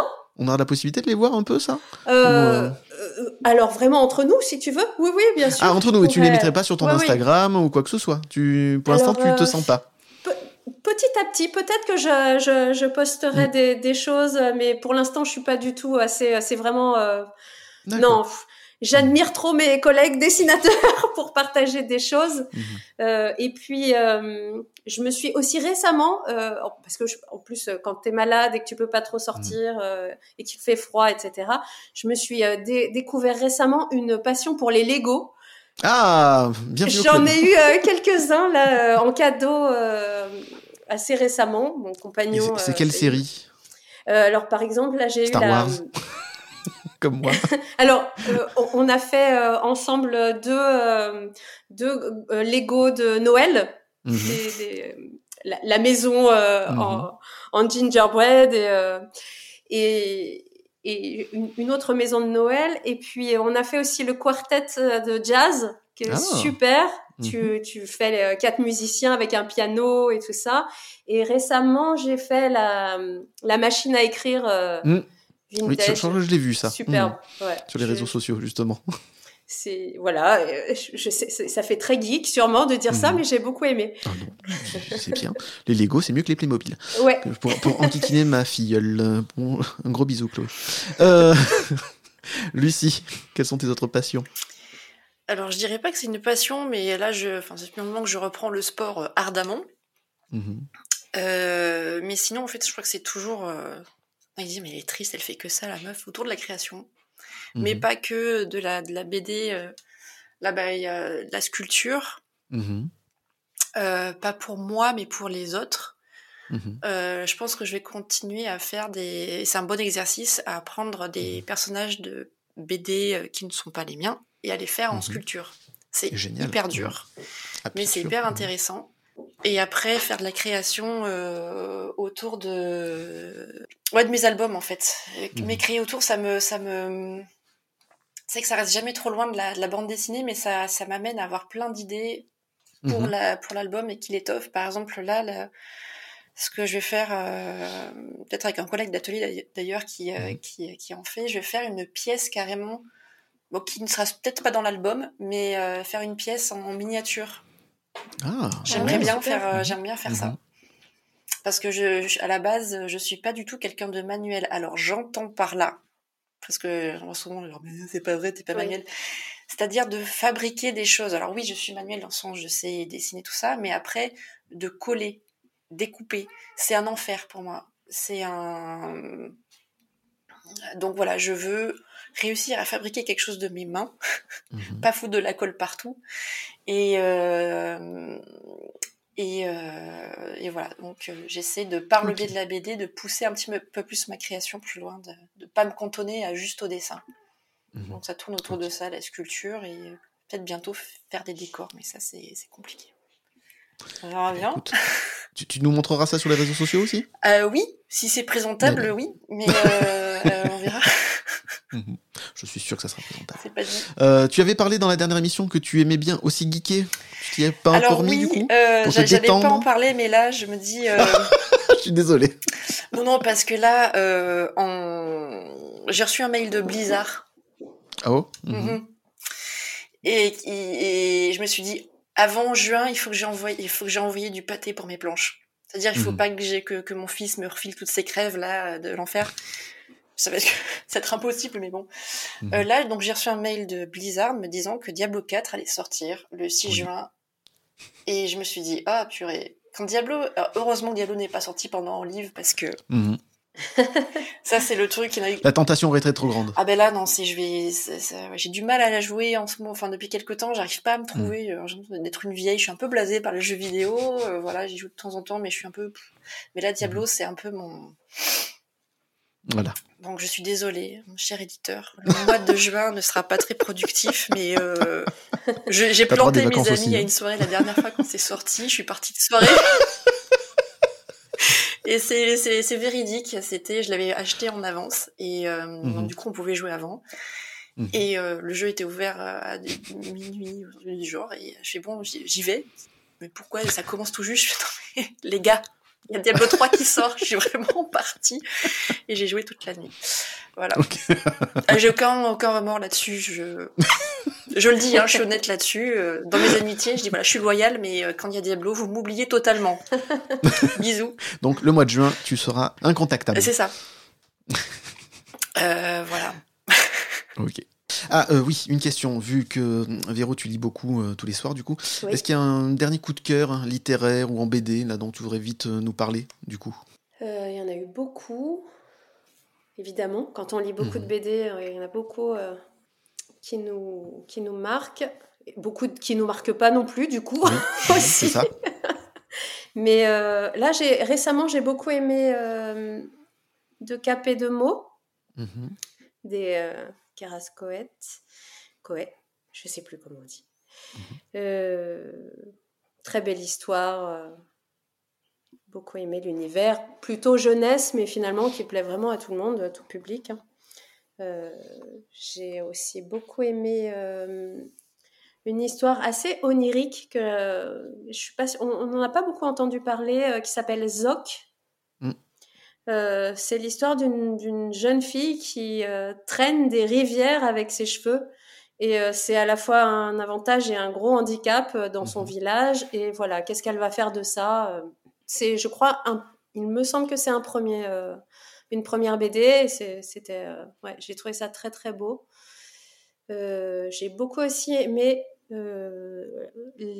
l'album sur la comtesse Bathory de Anne Perrine son, sa, narration et, et l'histoire, on va dire, l'histoire plus réaliste euh, mhm. de cette comtesse qu'on a beaucoup beaucoup euh, en fait qui est devenue une légende en fait mhm. euh, et elle elle, elle, redonne une version beaucoup plus crédible de cette histoire mhm. et, j'ai beaucoup aimé comme elle a amené ça. Lucie, est-ce que tu as un dernier coup de cœur, que ce soit BD, lecture ou alors film ou série qui t'ont marqué, dont tu voudrais voilà, nous conseiller vite fait? Alors ça va vous faire rire, mais euh, alors j'ai commencé avec la, les dernières pages d'Olive. J'avais besoin d'un truc mhm. que j'avais déjà vu. Ou, euh, euh voilà. Euh, Dr Queen, femme médecin. Mais non Ah oui, ça là je m'y attendais pas. Non, non, mais j'aime surprendre mon public, absolument. Clairement. Alors ouais, non, on ne s'ennuie jamais avec Lucie Mazel. Alors non, mais au départ, j'avais un peu honte. Je dis, bah, je vais mettre ça. Il y avait ça sur, sur une plateforme parce que j'avais vraiment envie de finir Olive avec quelque chose de pas nouveau, quelque chose que j'ai vu, puis un mhm. storytelling vraiment, euh, vraiment, euh, enfin, voilà, bref, un peu nostalgique aussi, puis enfin, peu mhm. importe. Je le, je le mets, puis au final, parce que quand je l'ai vu à l'époque, j'étais ado, et en mhm. fait, là, je l'ai vu mon œil d'adulte, et en vrai, euh, cette série, elle est, pour l'époque, elle est assez ouf, parce que juste, quand on replace la chose, donc le docteur Queen, c'est une personne qui a, enfin, on est en 1870, je crois, un truc du mhm. genre. Je sais plus exactement, mais c'est une personne qui approche la quarantaine, qui n'est pas mhm. mariée, qui n'a pas d'enfant, qui est mhm. médecin et qui a son compte. Tout à fait. C'est vrai, c'est énorme. Et euh, au départ, mais c'est même moi la mhm. première, tu fais haha, puis après quand tu regardes un peu plus, tu fais ah mais en fait pour l'époque c'est assez ouf. Mhm. Et ça parle de plein de sujets, de problématiques déjà à l'époque du racisme et encore aujourd'hui, mhm. mais plein de choses euh, par rapport à l'avortement, par rapport à l'allaitement, par rapport à et la façon, le comportement que ce personnage a avec ses avec bah, ses enfants et avec les gens du de ce de cette petite ville. Euh, la façon dont elle explique les choses et elle aborde les choses, c'est super intéressant et mhm. c'est hyper actuel. Bon, il y a les musiques qui sont toujours un peu M6 euh, l'après-midi et tout, mais j'étais vraiment surprise de et de la qualité. Oui. Ouais, mhm. en fait, et des sujets traités. Des sujets mhm. traités et et voilà, je m'y attendais absolument pas parce que ouais, voilà, à chaque fois que je dis Dr Queen, tout le monde sourit, tout le monde s'y attend pas, mais et c'est hyper intéressant de. Je regardais au, départ ça par nostalgie, en fait, c'est un exercice super intéressant parce que d'avoir vu des mhm. séries ados, je les voyais pas du tout. Tout à fait. comme seconde lecture, absolument. Hmm. Comme ça aujourd'hui. Et je t'avais dit, je crois la dernière fois, je, regardais Charmed la dernière fois et tout. Ah non, c'est Charmed, voilà, c'est ça. C'est Charmed. Hmm. Et et je me suis dit, mais en fait, je vais continuer l'exercice de revoir ces mhm. séries-là euh, parce que euh, je me suis dit, mais en fait, je regardais ça, c'est et peut-être de façon euh, inconsciente, ça m'a ça a marqué quelque chose alors qu'à l'époque, mhm. je regardais juste ça et puis ça me paraissait, enfin, je sais pas que je réfléchissais pas, mais je me posais pas plus de questions que ça. Mhm. Et en fait, bah, hyper intéressant. Hein. Voilà, je. Eh ben, Queen, femme médecin, bah très bien. Écoutez, regardez ça, hein, c'est ma bonne surprise et la prochaine fois, je dirai, j'ai regardé Alias, donc. Euh, C'est ça. j'ai regardé les Brigades du Tigre. C'est ça. ok, bah écoute, super, super conseil. Eh bien, on vous conseille. Des conseils de Mémé Lulu, avec plaisir. C'est ça. Mémé Lulu, bien sûr, on va retenir, c'est drôle. Véro, Lucie, merci infiniment pour votre merveilleuse série Olive, série à la fois touchante, drôle, magnifiquement dessinée, du fantastique pour toute la famille. Une des rares séries qui m'aura autant touché artistiquement. Sincèrement, je me souviendrai encore très longtemps de mon décrochage de mâchoire et de la joie que j'ai ressentie à la fin de la lecture du tome 1. Sincèrement, ça m'était jamais arrivé. Je me suis dit vraiment de voir cette série. Je suis content d'être toujours vivant pour pouvoir lire ça. Sincèrement, euh, voilà, ça m'a beaucoup touché. pour tout ça, encore un immense merci. Et je peux rajouter euh, que pour vous avoir un peu côtoyé ces trois dernières années, du coup, je peux dire que vous êtes aussi de très très chouettes personnes et que vous faites partie de mes plus belles rencontres podcastiques. Merci encore. Merci, je suis Merci beaucoup. C'est sincère. Mesdames, est-ce qu'on se donne rendez-vous du coup dans l'émission pour parler de vos prochaines œuvres? Avec grand plaisir. Vous avez toujours votre de serviette, vous savez, et je renomme l'émission si vous, me, si vous êtes d'accord, en Véro et euh, Lucie Chaud. Il n'y a aucun souci. On est le France Inter des podcasts. Euh. J'espère que les auditeurs vont finir par s'ennuyer. Enfin, j'espère que. Bah, écoutez, qui s'ennuie, en tout cas, moi je m'ennuie pas, c'est l'essentiel. Hein. c'est pas très vendeur, mais c'est comme ça. Encore merci, à très bientôt. Merci beaucoup. Au revoir. On se donne rendez-vous prochainement avec de nouveaux invités. Et si ça vous a plu, abonnez-vous à notre podcast.